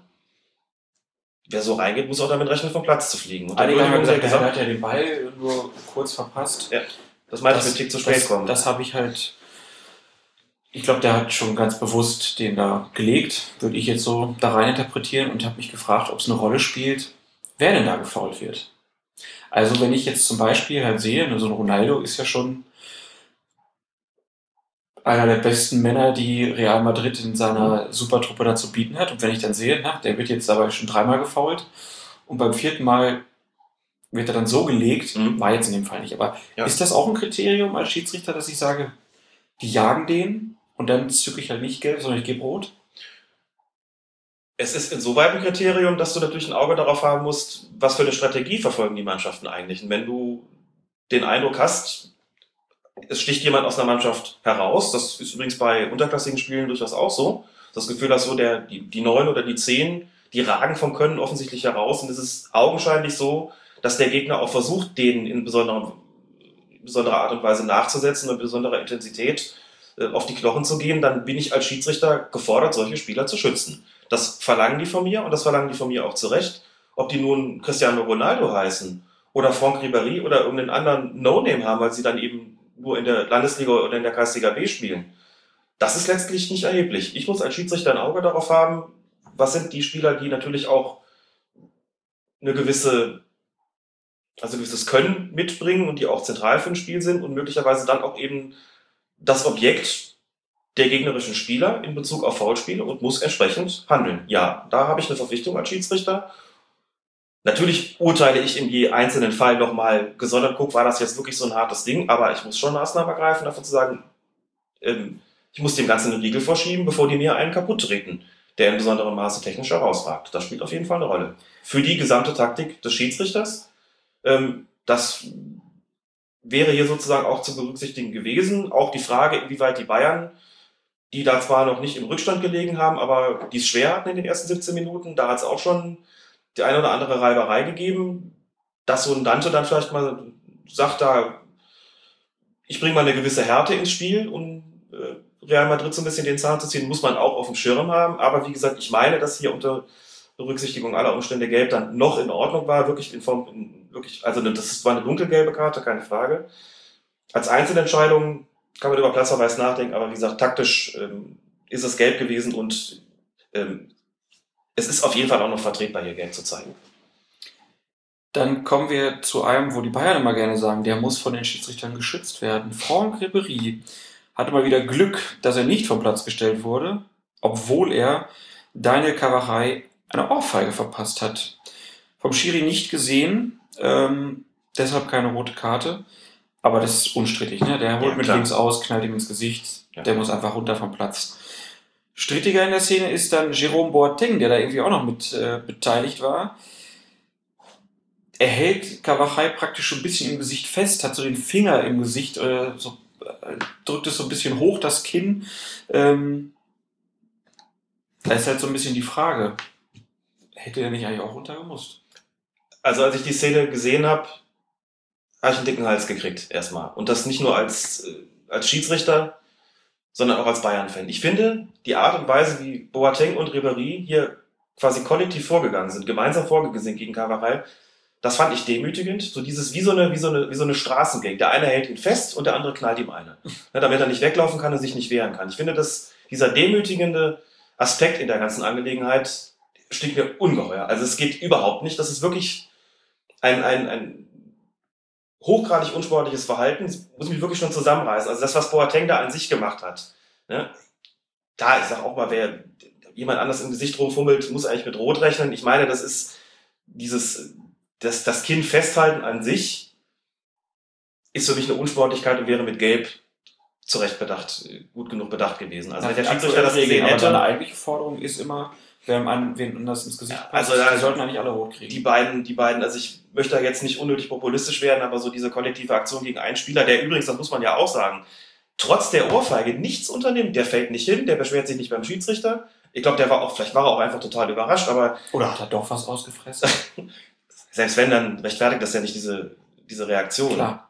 Aber interessant war doch schon, dass er dem Schiedsrichter sozusagen keinerlei Anhaltspunkt gegeben hat, dass ihm ja gerade irgendwas passiert ist. So. Also, wenn ich das jetzt populistisch zuspitze, würde ich sagen, wenn da Ribéry und Boateng beide gehen in der Situation, meckere ich auch nicht. Das fand ich unmöglich, was die beiden da gemacht haben. Wenn ich jetzt wirklich rein auf den, den regeltechnischen Aspekt konzentriere, würde ich sagen, Boateng ist mit Gelb dabei in der Situation Ribéry unstrittig. Beschreitet kein Mensch, ist natürlich eine rote Karte. Wie geht's denn jetzt weiter? Also er hat ja kein Rot bekommen.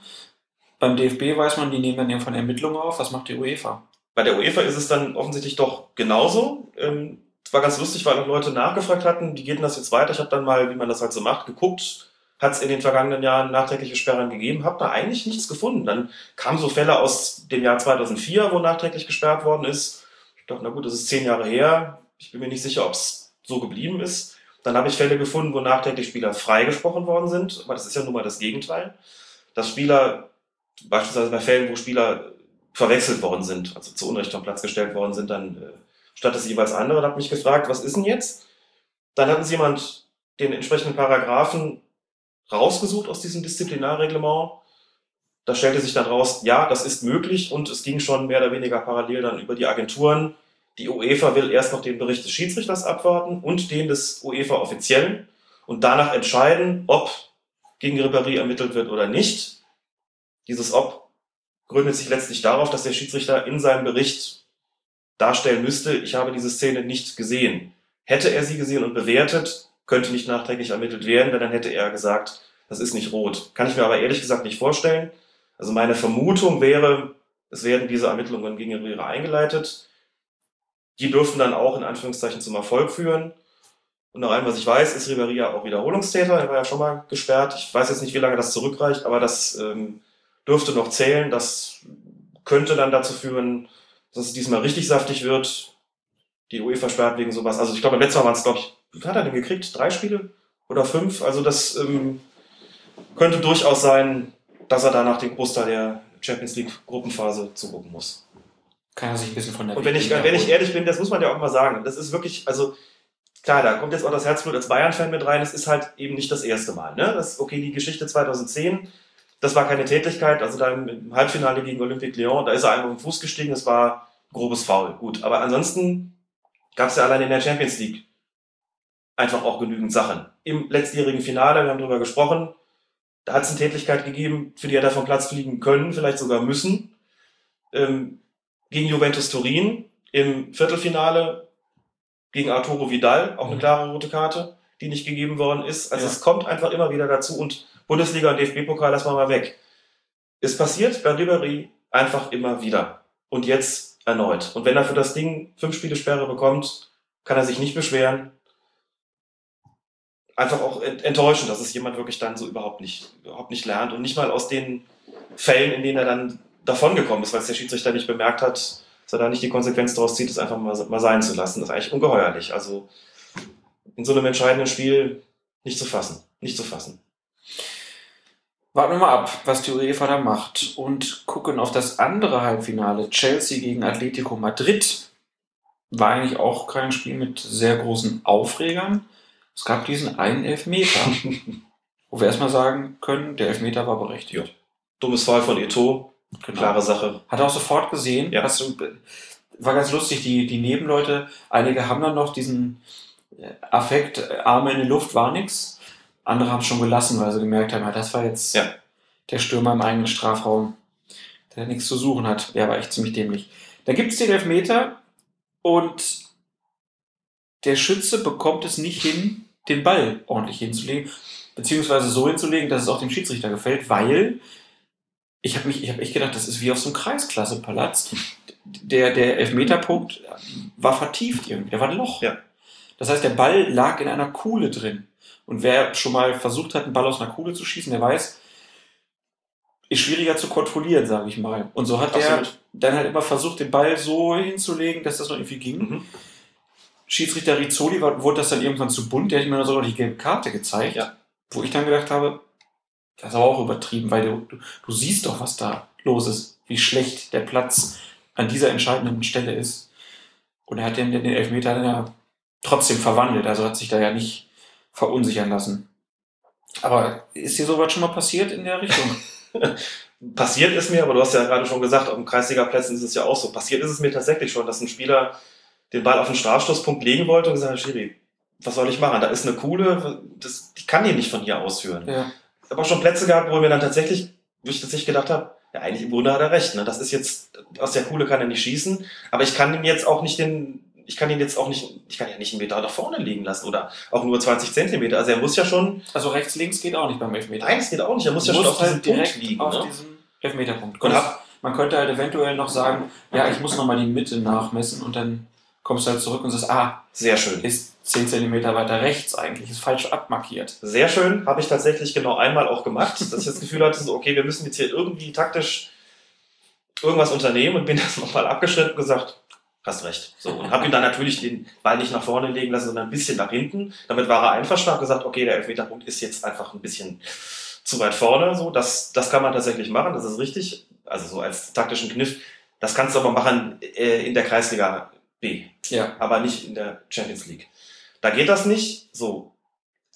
Das ist natürlich skurril. Man hat in den Nahaufnahmen im Fernsehen auch ganz schön gesehen, das ging, das ging wirklich nicht. Der war wirklich verzweifelt. Was soll ich denn machen?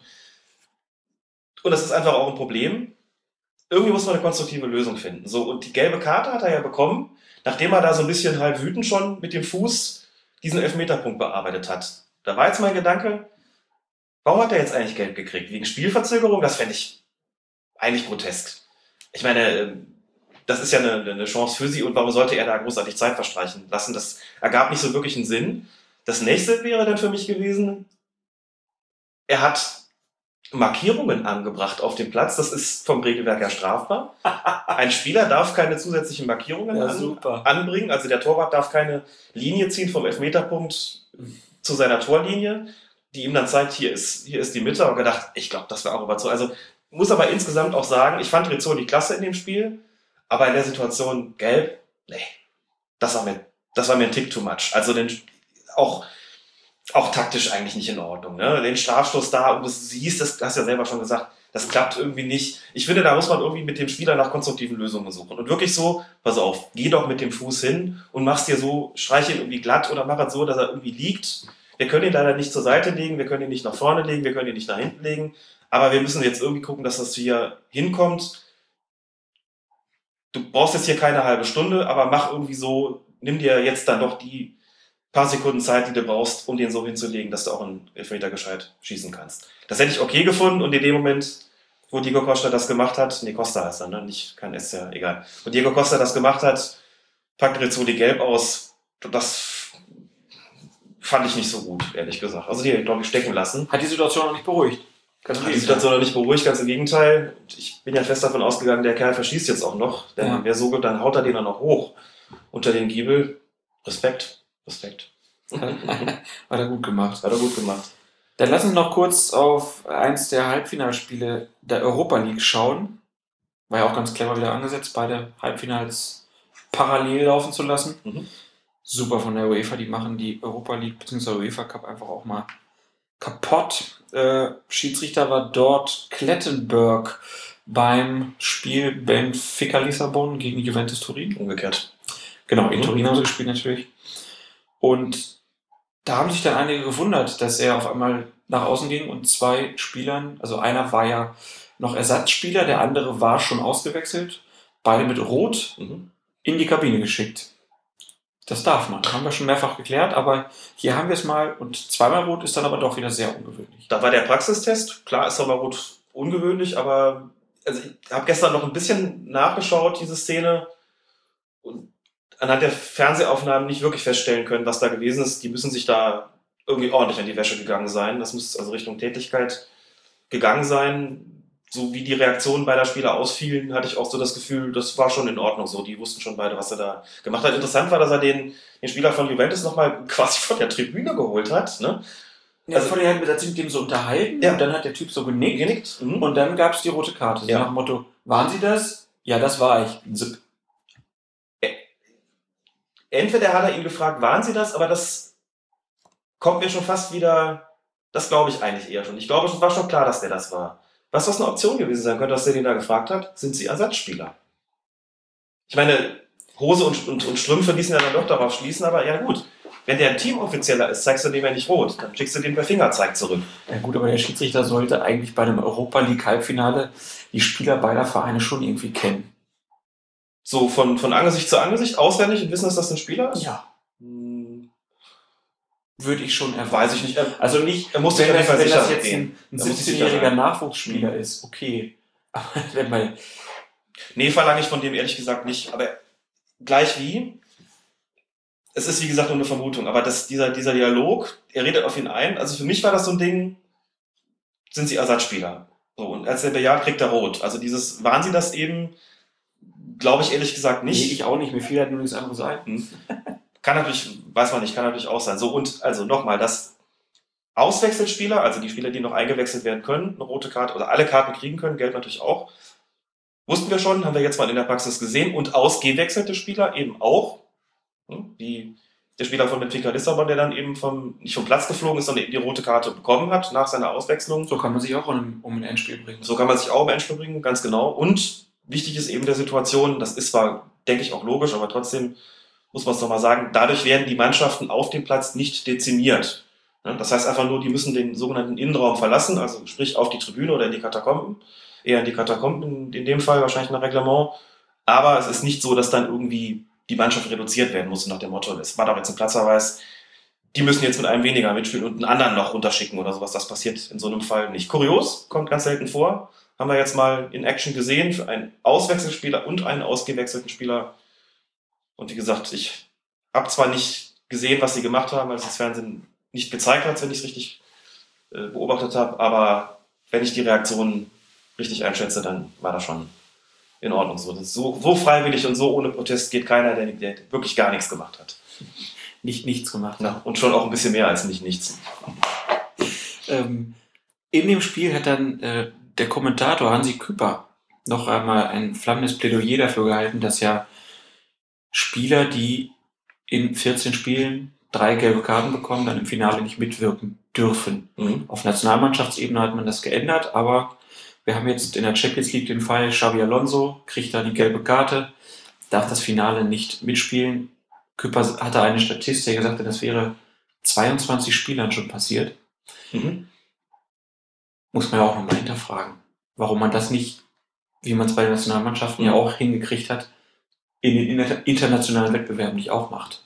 Stimme ich zu. Also wir sind ja nicht so die Reglement-Experten, aber wenn es doch meinem Wunsch ginge, würde ich auch sagen, das müsste ich nicht haben. Ne? Also 2012, klar, okay, da war auch mein Lieblingsverein im, im Endspiel, aber da fielen auf beiden Seiten relativ viele Spieler aus. Ich hätte das auch ganz gern, dass man entweder die Zahl der Karten erhöht oder dass man sie dann irgendwie rechtzeitig streicht oder was weiß ich. Ja. wie es ja inzwischen bei Weltmeisterschaften auch so ist.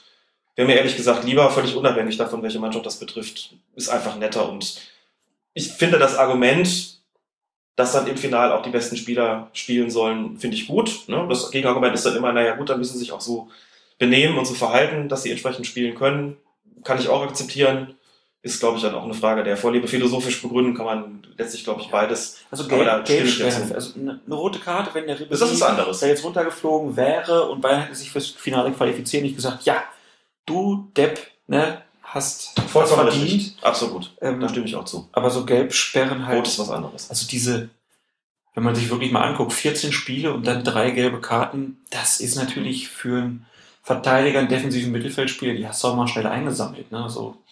Und dann musst du vielleicht im Halbfinale aufpassen, dass du keinen Foul begehst, gehst vielleicht nicht richtig in die Zweikämpfe und versaust damit noch. Das ist halt immer auch, ist Kappes. Sollten sie mal ändern bei der UEFA, sagen Colinas Erben. Marian, ganz kurz, Sie sehen, ich bin alleine. Ja, ich werde viel unterwegs sein, viel rennen, aber ich kann nicht alles sehen. Bitte auch bei Abseits dran denken, ist super schwer ohne Linienrichter. Ja, also bitte ein bisschen mit Ruhe heute und dann freue ich mich aufs Spiel, auf die 90 Minuten. Sebastian Svoboda hat sich in der Kommentarspalte auf fokusfußball.de gemeldet und schreibt, was ich unschön finde, mittlerweile gibt es Angebote von Vereinen, um Schiedsrichter zu akquirieren. Hier werden dann wie bei Amateurspielern ein paar hundert Euro pro Monat ausgelobt, damit man als Schiedsrichter den Verein wechselt, weil offenbar diese Vereine zu wenig Schiedsrichter haben und es für sie einfacher ist, neue Schiris zu kaufen, anstatt junge Leute auszubilden. Stößt dir das auch auf? Es gibt sehr unterschiedliche Modelle, wie die Schiedsrichter an den Vereinen gebunden werden. Also ich glaube, vielfach ist es tatsächlich in den einzelnen Landesverbänden so, dass die Vereine Schiedsrichter stellen müssen, um nicht in das sogenannte Untersoll zu kommen. Dass Aber dann pro Herrenmannschaft ein Schiedsrichter. ne? pro Herrenmannschaft ein Schiedsrichter oder pro Mannschaft des Vereins ein Schiedsrichter. Ich bin nicht ganz sicher, ich glaube auch pro Herrenmannschaft. Bei jungen Mannschaften wird es dann sonst sehr schwierig. Wird sonst sehr schwierig, weil das ja teilweise sehr, sehr viele sind. Das heißt, die Vereine sind dafür zuständig und dafür verantwortlich auch, Schiedsrichter zu stellen. Mhm. Was eben umgekehrt auch bedeutet, jeder Schiedsrichter muss einem Verein angehören. Damit es genügend gibt, um die Spiele entsprechend besetzen zu können. So. Und das ist in der Tat so, dass ähm, natürlich Vereine gibt, die dann auf der Suche sind, dass es immer Gründe gibt, warum das jetzt irgendwie nicht so klappt, da genügend Schiedsrichter zu stellen. Und ich kenne das zum Beispiel noch, ich habe im Fußballverband Rheinland, in dem ich ursprünglich mal angefangen hatte, habe ich tatsächlich auch jedes Jahr so eine Fixsumme bekommen. Das waren ein paar hundert Mark damals und für mich als erst Schüler und dann Studenten gar nicht so wenig. Die habe ich Mhm. bekommen, weil ich diesem Verein angehört habe und für den Schiedsrichter gewesen bin. Im Fuß- Fußballverband Mittelrhein habe ich das nicht bekommen. Was ich da bekommen habe, war zum Beispiel meine Ausrüstungen, meine Schuhe. Einfach um bei diesem Hobby nicht zu sehr draufzahlen zu müssen und auch, weil der Verein ja was davon hatte, dass ich ihm als Schiedsrichter angehöre. Da war da sozusagen das Agreement. Ich sorge dafür, dass ihr nicht ins Untersoll kommt, dass ihr kein, keine Geldstrafe bezahlt oder sogar Punkte abgezogen bekommt und ihr stellt mir die Ausrüstung. Dann gibt es Vereine mit mehr Geld, es gibt Vereine mit weniger Geld, wie das halt so ist. Und die Vereine mit mehr Geld, da gibt es dann schon mal welche, die, wenn sie merken, wir haben jetzt nicht genügend, schon mal damit auch werben, dass Schiedsrichter dann zu ihnen kommen sollen, wo es dann auch heißt, ihr kriegt so eine Art Handgeld. Das ist nichts Illegales, das ist nichts Illegitimes, das kann man machen, zu sagen, kriegst auch, keine Ahnung, 150, 200 Euro im Jahr, plus die Ausrüstung und was weiß ich nicht was und noch ein Trainingsanzug obendrauf und eine Tasche, dass die Schiedsrichter sich umgekehrt das überlegen und sagen, so ein bisschen Geld zu bekommen, so ein bisschen mehr als die Spesen, Klamotten und so weiter, warum nicht, das mache ich.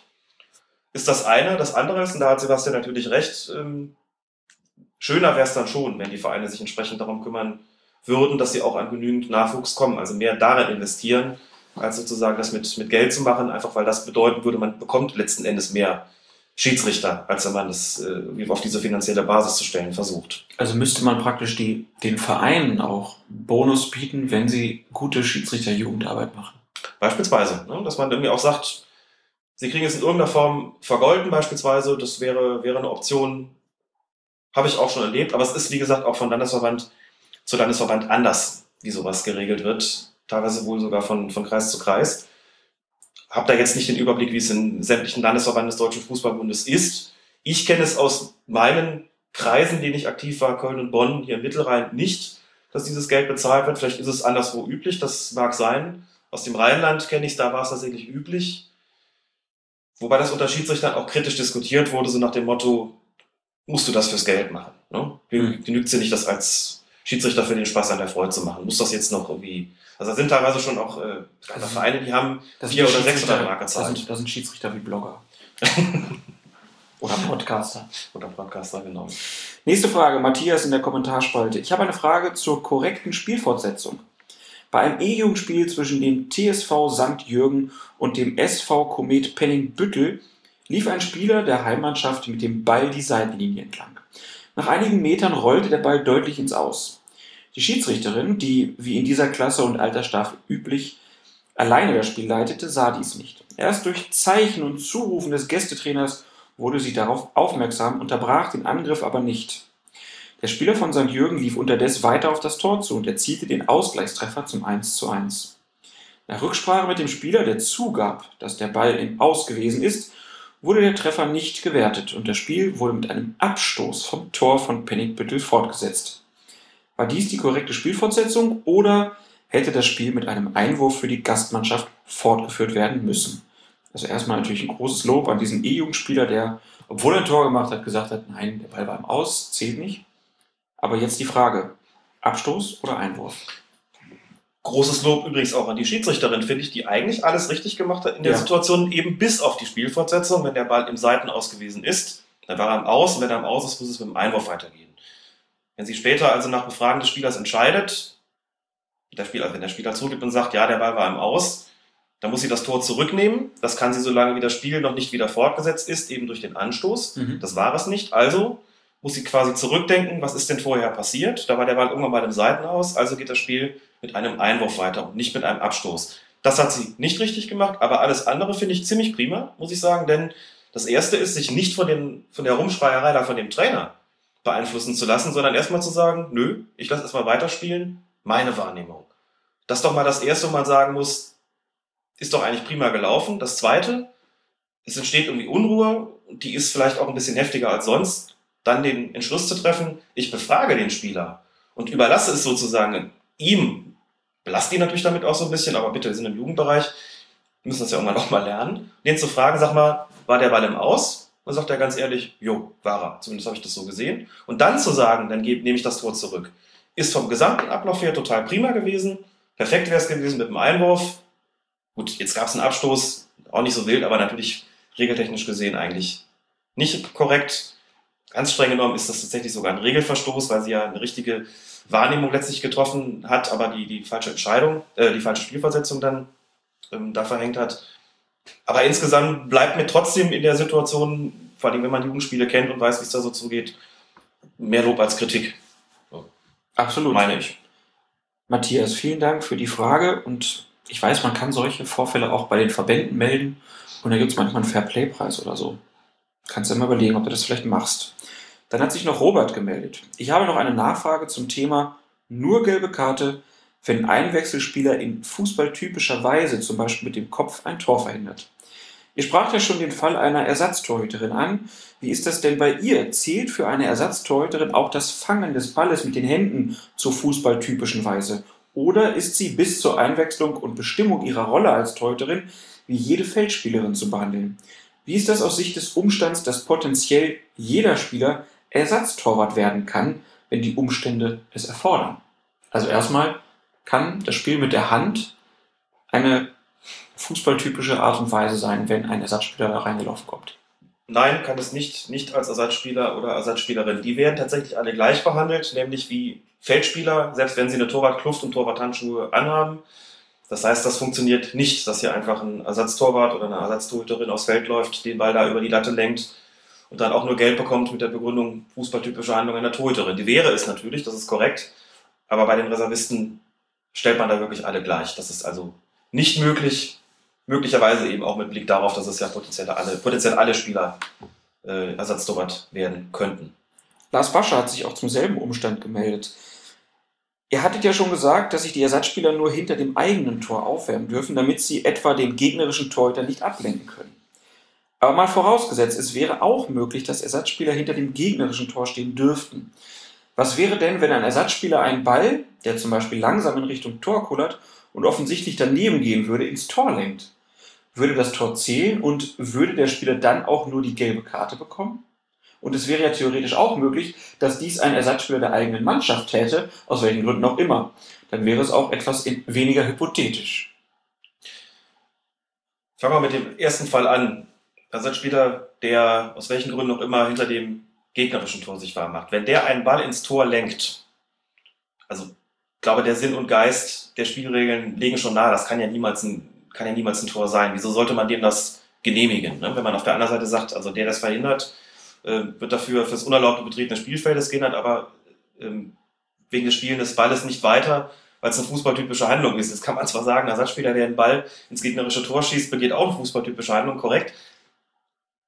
Aber er müsste das Feld dazu ja auch unerlaubt betreten und es kann natürlich nicht im Sinne Geist der Spielregeln sein, dass man dann so ein Tor einfach gibt. Also dafür würde es auch die gelbe Karte geben, wegen des unerlaubten Betretens des Spielfeldes und das Tor würde nicht zählen. Der andere Fall, den er hier geschildert hat, ist allerdings genauso zu behandeln, denn auch der Spieler, der aufs Feld läuft, um ein Eigentor zu schießen, betritt diesen Platz unerlaubt. Jetzt kann man zwar argumentieren, na und, der schadet doch nur seiner eigenen Mannschaft. Macht man aber trotzdem nicht. Auch das folgt so, folgt so ein bisschen aus dem Sinn und Geist der Spielregeln. Der ist Ersatzspieler, der betritt das Feld nur mit Zustimmung des Schiedsrichters. Das heißt konkret auch hier Verwarnung und ähm, einen indirekten Freistoß, wo der Ball bei der entsprechenden Spielunterbrechung gewesen ist. Heißt, summa summarum, es gibt keinen denkbaren Fall, in dem ein Ersatzspieler ein Tor erzielt oder verhindert, weder für die eigene noch für die gegnerische Mannschaft. Und das zählt ganz regulär in die eine wie die andere Richtung würde immer verwarnt werden und die Spielfortsetzung wäre in aller Regel dann auch der indirekte Freistoß. Kann ja auch bei Eigentoren dann von Wettmanipulationen ausgehen. Und wenn es sowas wäre, daran hätte das Regelwerk noch gar nicht gedacht, aber man hat aber schon nicht, vorgesorgt dafür. Zulassen. Sehr gut. Nächste Frage von Lookinger via Twitter. Was passiert, wenn ein Spieler neben dem Spielfeld gefault wird? Also extrem neben dem Tor, einen Meter im Tor aus. Gibt es einen Elfmeter? Er spielte so ein bisschen auf die Situation da im spanischen Pokalfinale an von Bartra gegen Bale. Wir erinnern uns nochmal, es gab diesen Zweikampf an der Seitenauslinie und Bale ist so ein bisschen nach außen gedrängt worden von Bartra und war dann außerhalb des Feldes. Das ist, ein, äh, ist ja erstens ein erzwungenes Verlassen, zweitens ein taktisches, das in dem Moment völlig in Ordnung ist. Also kein, das, das ist kein unerlaubtes Verlassen des Spielfeldes. Wenn man sich jetzt vorstellt, wenn der Bartra da jetzt rausgegrätscht hätte und hätte Bale da getroffen, dann war ja die Frage, was, was ist dann eigentlich? Das Foul ist ja nicht auf dem Feld. Genau. Und deswegen kann es in der Situation auch keinen Freistoß geben. Denn eine zwingende Voraussetzung ist, dass das Foul auf dem Platz gewesen sein muss. Man fragt immer bei einem Foulspiel, wo war der Kontakt? Ne? Sagt ja zum Beispiel auch, wenn einer außerhalb des Strafraums steht, ein Verteidiger, und grätscht in den Strafraum. Wenn der den Spieler, den Angreifer innen drin dann trifft, ist das ein Strafstoß. Auch wenn der selbst außerhalb steht. Wichtig ist, wo trifft er ihn? Wenn er ihn außerhalb trifft, kann es auf keinen Fall mehr einen Freistoß geben. Stellt man sich die Frage, also was macht man denn dann? Dann geben wir einen Schiedsrichter bei, und zwar dort, wo der Ball bei der Unterbrechung sich dann befunden hat. Mutet zwar kurios an, man sagt, hm, dann hat er ja nicht so viel verursacht hier eigentlich. Ne? Wenn er den da einfach, einfach wegtritt, dann gibt es halt einen Schiedsrichter bei. Je nach Schwere des Fouls kann es natürlich trotzdem noch gelb oder rot geben. Das ist äh, vollkommen klar. Also das scheidet dann nicht aus, nur es kann keine sogenannte Spielstrafe mehr geben, also keinen Strafstoß äh, und keinen Freistoß, wenn das Foul, wenn der Kontakt außerhalb war. Okay. Nächste Frage von Nils Elzenheimer. Hat eigentlich ein Angreifer bei angezeigtem Vorteil eine Wahl, ob er weiterspielt oder den Freistoß will? Regeltechnisch nicht. Wenn der Schiedsrichter den Vorteil anzeigt und vielleicht auch noch idealerweise dazu ruft Vorteil, dann muss weitergespielt werden. Allerdings ist es ja so, dass der Schiedsrichter grundsätzlich abwarten soll, ob dieser Vorteil in den nächsten zwei bis drei Sekunden eintritt oder nicht. Das wird dazu führen, dass wenn ich ein Spiel habe, ich auf Vorteil entscheide, der Spieler stehen bleibt und mich anguckt, weil er einen Freistoß erwartet, ich ja auch nicht möchte, dass er den Ball dann verliert. Einfach, wenn ich dann merke, okay, der ist da so null drauf vorbereitet und nimmt ihn jetzt gar nicht wahr, dann tritt der Vorteil in dem Moment ja nicht ein, dann gebe ich ihm den Freistoß auch. Hat man tatsächlich in der Kreisliga oder hatte ich früher häufig in der Kreisliga, wenn ich dann mit viel mit Vorteil gearbeitet habe, wie ich es aus den höheren Amateurklassen gewöhnt war, und die Spieler das in den unteren Amateurklassen gar nicht gewohnt waren, mich immer angeguckt haben, Schiri, willst du nicht pfeifen?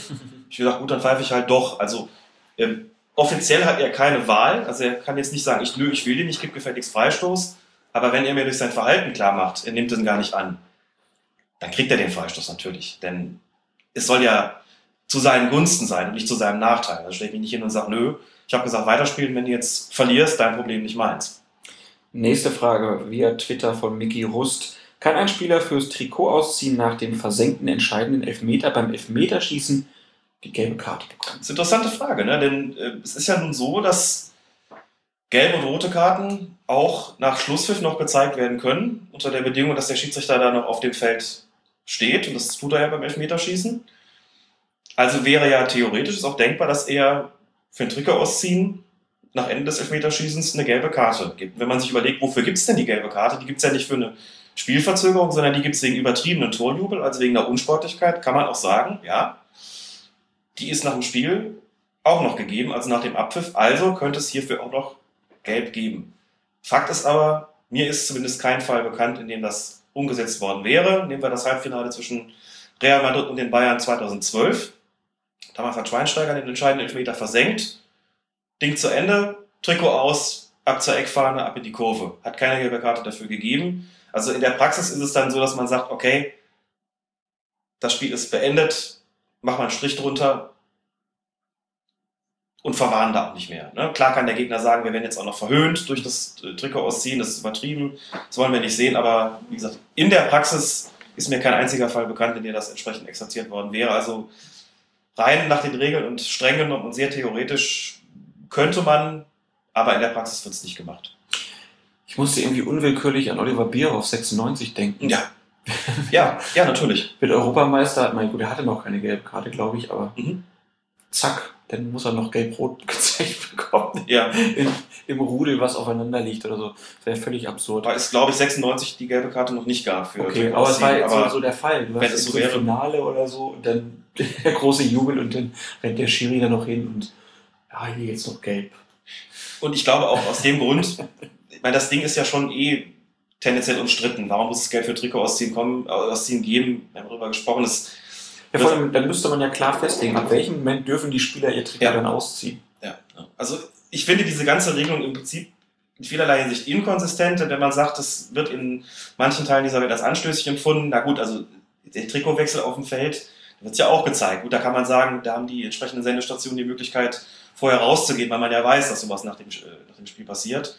Das ist dementsprechend nicht mehr zu ahnden. Aber wie gesagt, beim Torjubel ist es ja eben so, dass man sagt, es ist übertrieben, dann auch als Torjubel quasi anstößig und provokativ dem Gegner gegenüber, ihm seinen nackten Oberkörper zu präsentieren. Also ich finde es alles so ein bisschen haarig und, und, und schwammig und so. Und wenn man dann sagt, na gut, nach dem Spiel dann irgendwie eher nicht, finde ich das ja gut. Also ich würde da gar keine gelbe Karte haben wollen. Denke dann auch, das ist doch dann auch zu Ende und dann ist es mal irgendwann auch gut mit Geld für Trikot ausziehen. Ne? Wie blöd das auch ist, stell es mal vor. Und dann hat er dann, hat er schon zweimal gelb. Dann gehst du hin als Schiedsrichter und zeigst ihm gelb, der sich gerade freut, da dieser Freude auf, na gut, eine Art und Weise Ausdruck verleiht, wie es halt in so einem im Fußball gerne immer gemacht wird, und hältst ihm die gelbe Karte vor die Nase und dann ist er fürs Finale gesperrt. Also irgendwie, nee. Absurd. Irgendwie ist es auch absurd, muss man auch mal sagen. Schön war gestern bei dem Spiel Juve macht Tor nach Abseits und der Spieler hat zum Glück ganz knapp noch mitbekommen, dass es Abseits ist. Also der hat das Tor gemacht Ja. dreht ab zum Jubeln und du siehst, er greift sich schon zum Trikot und will sich das über den Kopf ziehen. Merkt das aber noch. Ja. Dann habe ich auch überlegt, ja geil, dann schießt ein Tor aus abseitsverdächtigen Position, rennst nach außen, Trikot weg und so und ja, dann zählt das Tor nicht und kriegst eine gelbe Karte, So weil du das es. Trikot ausgezogen hast. So ist es. Tolle Regel. Fantastisch. Ja, vielen Dank für eure Fragen.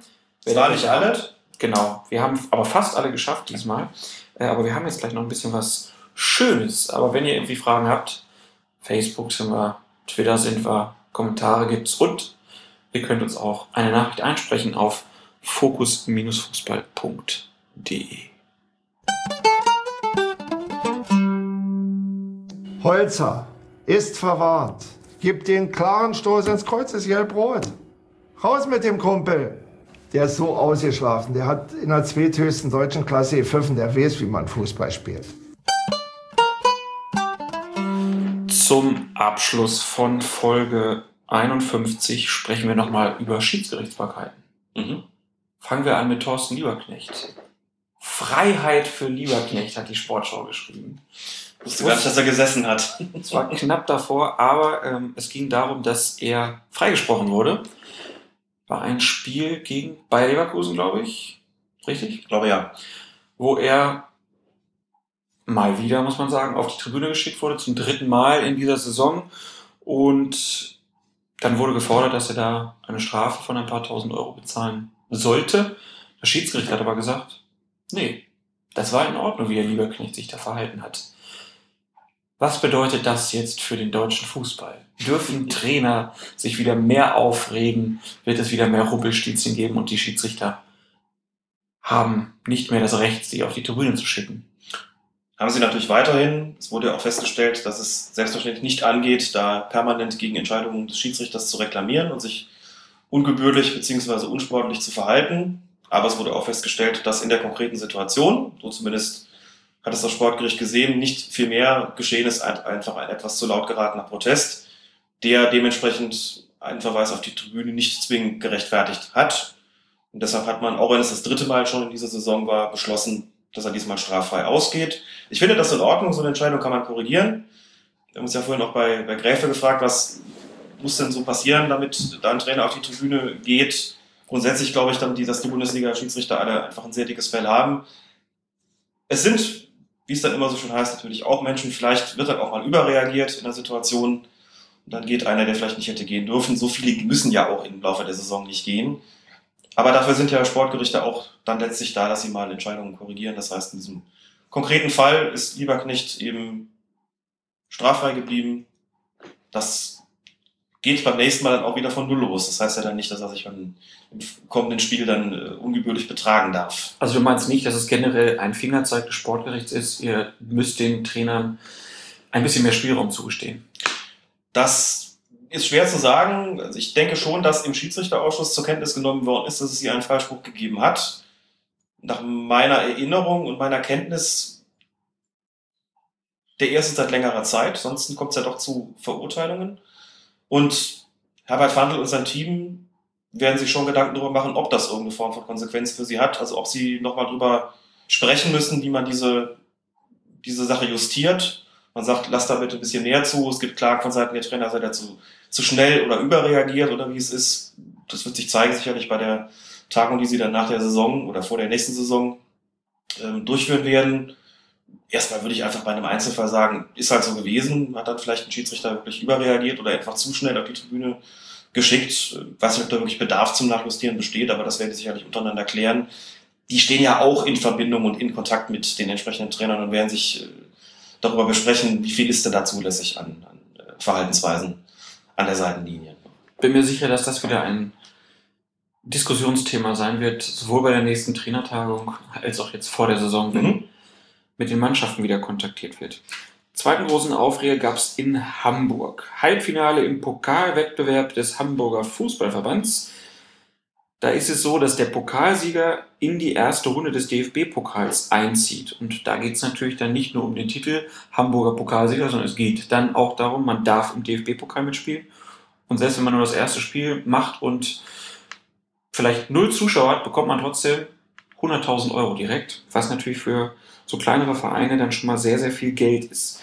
Der Schiedsrichter hat dabei eine ziemlich folgeschwere Entscheidung getroffen. Das Spiel zwischen Altona 93 und dem SC Condor ging nämlich vor 1800 Zuschauern ins Elfmeterschießen und als es nach jeweils fünf Schützen noch immer unentschieden stand, bestand der Unparteiische darauf, dass nun dieselben Schützen noch einmal antreten und nicht, wie es die Fußballregeln eigentlich vorsehen, diejenigen Spieler, die noch keinen Elfmeter geschossen haben. Altona verlor das Elfmeterschießen und legte einen Einspruch ein. Und wir können auch schon sagen, der Einspruch hat nichts gebracht, denn es wurde gesagt, wegen eines Formfehlers mhm. ist dieser Einspruch nicht gültig gewesen. Da hat jemand unterschrieben diesen Einspruch, der wohl nicht wirklich im Vorstand vom SC Altona steht, wobei das jetzt auch nochmal geklärt wird.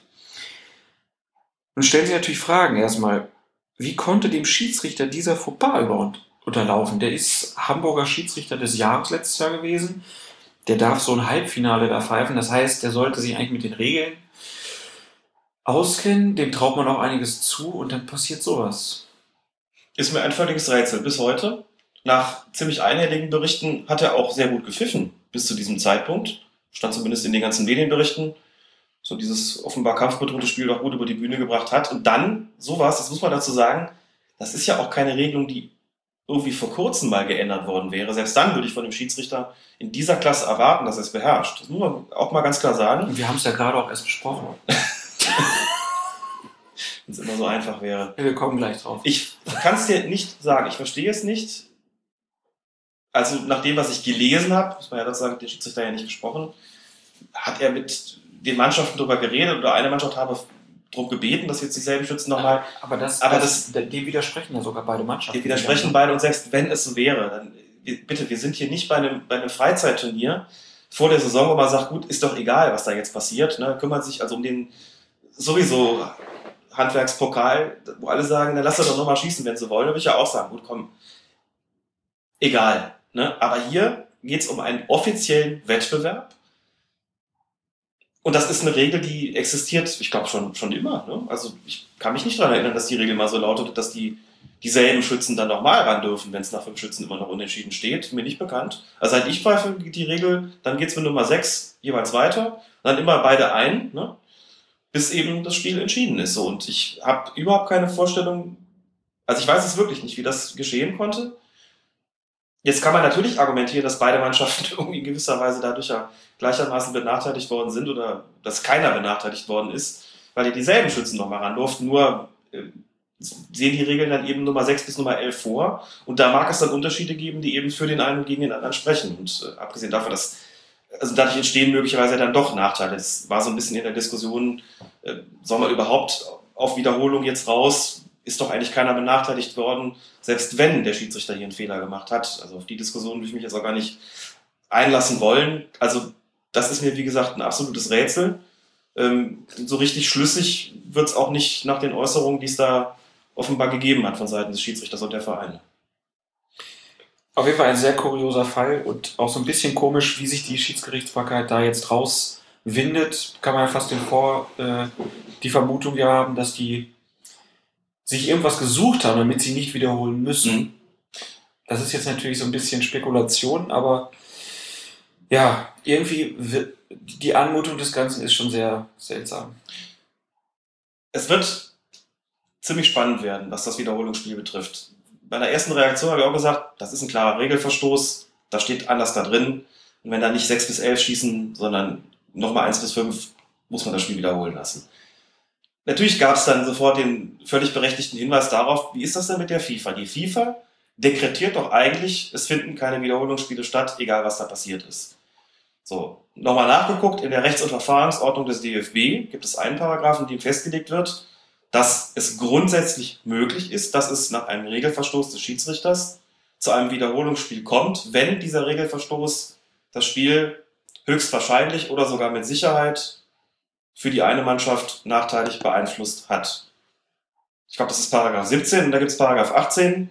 Müsste ich nochmal genau nachgucken, welche Paragraphen da jetzt ähm, betroffen sind. Dieser entsprechende zweite Paragraph sagt jedenfalls, sollte auf Wiederholungsspiel erkannt werden, ist dieses Urteil, sprich die Neuansetzung, der FIFA vorzulegen. Abschließend. Die dann darüber befindet, ob es dieses Wiederholungsspiel geben kann. Und Ganz egal, auf welcher Ebene das stattfindet. Im Geltungsbereich des DFB. Ja. Also selbst wenn es jetzt Kreisliga D ist. So habe ich das tatsächlich verstanden. Dann muss, dann muss der DFB sagen, ah, da hat eine Schiedsrichterin, die hat statt Einwurf hat die Abstoß gegeben. Das ist ein Regelverstoß, jetzt dürfen wir das wiederholen. Und dann sagt die FIFA, ah, das ändert ja nichts am Spielausgang, also das dürft ihr nicht wiederholen, zum Beispiel. Sowas wird wahrscheinlich gar nicht zur Entscheidung gelangen oder schon vorher abgeschmettert werden. Es geht ja um die Fälle, also wo wirklich klar ist, hier ist irgendwie eine Mannschaft dick benachteiligt worden, worden. Also der Geltungsbereich der Rechts- und Verfahrensordnung erstreckt sich nach meiner Kenntnis auch auf die Landesverbände. Das heißt, es dürfte, müsste im Prinzip egal sein, welches Spiel da wiederholt wird. Also wenn hier auf Wiederholungsspiel erkannt wird, müsste das wohl der FIFA vorgelegt werden. Was ich mir vorstellen könnte, ist tatsächlich, dass das möglicherweise umgangen werden soll. Aber das ist natürlich reine Spekulation, gibt keine Beweise, denn wenn hier, also ich kann natürlich nur drauf, wegen der Zurückweisung. Das heißt, da hat einer unterschrieben, der das irgendwie offiziell nicht durfte oder der jetzt nicht im Vorstand ist und deshalb eigentlich nicht da unterzeichnungsberechtigt äh, gewesen ist. Ich habe gedacht, komm, also das, das kann es doch nicht sein. Da hatte ich dann die Vermutung, vielleicht ist auch irgendwas anderes dahinter, vielleicht will man diesen Knatsch mit der FIFA gerade im Vorfeld der WM auch irgendwie verhindern. Ich weiß es nicht, vielleicht erkennt man auch darauf, nö, gibt kein Wiederholungsspiel, weil keiner benachteiligt äh, worden ist, erkennbar jedenfalls nicht so, dass es ein Wiederholungsspiel geben müsste. Ist auch denkbar. Ich weiß es nicht, wie gesagt, da bin ich auch kein Rechtsexperte. Mir ist auch wichtiger, so einfach die Frage zu stellen, wie kann ein Schiedsrichter sowas eigentlich machen? Das kapiere ich bis heute nicht vom Rest lasse ich mich überraschen. Der Justizposte ist es im Prinzip jetzt schon geworden. Von vorne bis hinten. Auf dem Feld wie außerhalb. in Hamburg im Fußball nur Amateure dieses Jahr. Ja, dann kommen wir zum Abschluss zu einem wunderschönen Kommentar, den wir bekommen haben. Unser Hörer Philipp hat sich ordentlich Mühe gegeben. Schreibt erstmal vielen Dank für die 50 unterhaltsamen und lehrreichen Folgen. Sehr gerne. Ich habe schon vor einiger Zeit eine Liste mit den 20 besten Stereotypen von Colinas Erben erstellt. Diese möchte ich euch natürlich nicht vorenthalten, sondern sie euch jetzt anlässlich eures Jubiläums mit einem Augenzwinkern posten. Der Verwendungszweck bleibt euch überlassen. Das Aufstellen eines Phrasenschweins wäre sicherlich eine Option. In diesem Sinne macht genauso weiter wie bisher und auf mindestens 50 weitere Sendungen mit vertagter Regelkunde, nerdigen Zuschauerfragen und vorbeitigernden Stubentigern. Beste Grüße, Philipp. Philipp, erstmal ganz, ganz herzlichen Dank, haben uns sehr darüber gefreut und uns köstlich amüsiert. Und ihr werdet jetzt mitbekommen, dass man sich da schon wiederfinden kann. Vielleicht auch wieder finden muss. Also hier die 20 Stereotypen von Colinas Erben. Erstens, das Thema Regelkunde wird vertagt. Zweitens, der Fußballverband Mittelrhein wird erwähnt. Drittens, es wird über die korrekte Aussprache eines Spieler- oder Vereinsnamens gerätselt. Viertens, es gibt einen Gast. Fünftens, Alex oder Klaas war im Stadion. Sechstens, Alex löst mindestens drei Einzelentscheidungen eines Schiedsrichter in einem Spiel als falsch auf. Findet die Schiedsrichterleistung in diesem Spiel aber trotzdem ganz ausgezeichnet. Siebtens, Schiedsrichter Gräfe wird gefeiert. Achtens, ein Zuschauer hat eine hochgradig nerdige Frage gepostet. Neuntens, in einem Spiel ist genau diese hochgradig nerdige Fragestellung eingetreten. Zehntens, Alex erzählt einen Schwank aus seiner Schiedsrichterlaufbahn, in dem ein Promi beteiligt ist. Elftens, Bibiana Steinhaus wird erwähnt. Zwölftens, Rot kann, Gelb muss. Dreizehntens, jemand hat die neuen Handspielregeln nicht verstanden. Vierzehntens, Jürgen Klopp oder Christian Streich werden wegen seines unbeherrschten Verhaltens gegenüber dem vierten Offiziellen kritisiert. 15. Das Freistoßspray wird kritisiert. 16. Herbert Fandl hat sich zu Wort gemeldet. 17. Ein Trainer oder Spieler oder Fan fordert Fingerspitzengefühl, es wird korrigiert, dass es Ermessensspielraum heißt. 18.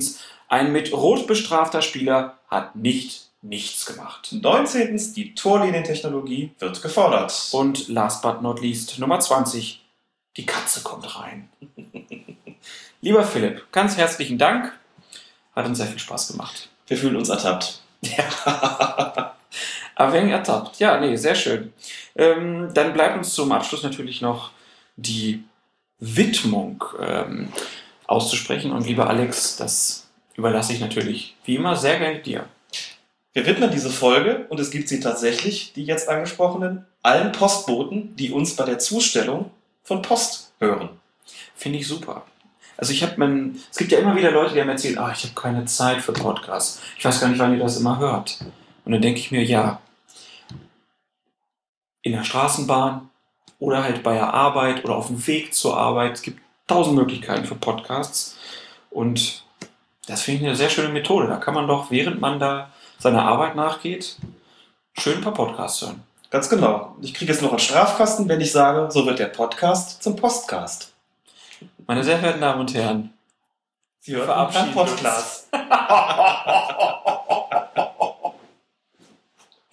Alter. So zum Schluss haust du aber gerne nochmal raus, ne? Punkt 21. Ja. Ja. Alex, wie war es denn jetzt mit Kopfhörern das erste Mal? Es war noch sehr ungewohnt, sich so ganz anders zu hören. Ähm, hoffe, das hat einigermaßen funktioniert. Ich habe ähm, zum Beispiel gemerkt, dass es mir deutlich schwerer fällt, was zu trinken. Ich habe jetzt auch die Befürchtung, dass das Schluckgeräusch ein paar Mal drauf ist oder irgendwie so Nase hochziehen oder sowas. Das hört man alles viel, viel besser als vorher. Aber man arbeitet an sowas. Ich glaube auch, also zumindest- du bist ja schon Radioprofi gewesen, bevor wir mit dem Podcast angefangen haben. Ich nicht. Ich glaube, dass es mir inzwischen leichter fällt, als noch am Anfang auf die Ös zu verzichten. Die, wie hieß es letztens noch bei Deutschland Kultur, Hesitationsphänomene. Mhm. Finde ich ein ganz tolles Wort. Wenn jemand Ö sagt oder hm, ist das ein Hesitationsphänomen, also ein Phänomen des Zögerns. Mühe mich deutlich stärker als zu Beginn, in dem Moment, wo ich eigentlich Ö sagen will, eine Pause einzulegen und das möglichst nicht zu machen. Bei den Vorträgen, die ich ja beruflich gelegentlich halten muss, ist das auch so, dass es mir auffällt, dass ich darauf achte. Das kommt auf jeden Fall durchs Podcasten und die Kopfhörer sorgen, glaube ich, noch stärker dafür, weil man das sofort selbst auch wahrnimmt. Aber das bildet an dem Bereich auch vor. Das ist ungewohnt, aber eine echte Bereicherung. Und wenn wir das jetzt mit der Technik alles mal so ganz im Griff bekommen haben, dann ist es, glaube ich, auch noch eine echte Qualitätssteigerung. Da gehe ich auch von aus. Das sind die berühmten langen Denkpausen, Mhm. die es zum Glück beim Podcast noch gibt. Denk mal drüber nach. Denk mal drüber nach. Mach ich. Lieber Alex, vielen Dank. Hat wieder sehr viel Spaß gemacht. Jo, mir auch. Gerne. Und euch vielen Dank fürs Zuhören. Und bis zur nächsten Folge. Nächste Woche wird es wohl keine Folge geben, wahrscheinlich, weil ich in Berlin bin, auf der Republika. Wer Lust hat, sich da zu treffen, der meldet sich einfach. Beim TP Bär, bei dem Twitter-Stammtisch am Mittwoch bin ich auch. Freue mich schon sehr drauf. Viel Spaß auf jeden Fall. Wünsche ich dir. Werden wir haben, hoffentlich. Liebe Leute, macht's gut. Tschö. Ja, ich habe mir das schon so ein bisschen im Vorfeld gedacht, dass äh, Jogi Löw jetzt mal so ein bisschen was verändern will. Einfach um aus der, um aus dieser, ich habe vorhin gesagt, aus dieser Trägheit auch mal rauszukommen. Und er hat das System geändert, er spielt kein 4-4-2, er spielt jetzt praktisch ein 4-4-3. Jetzt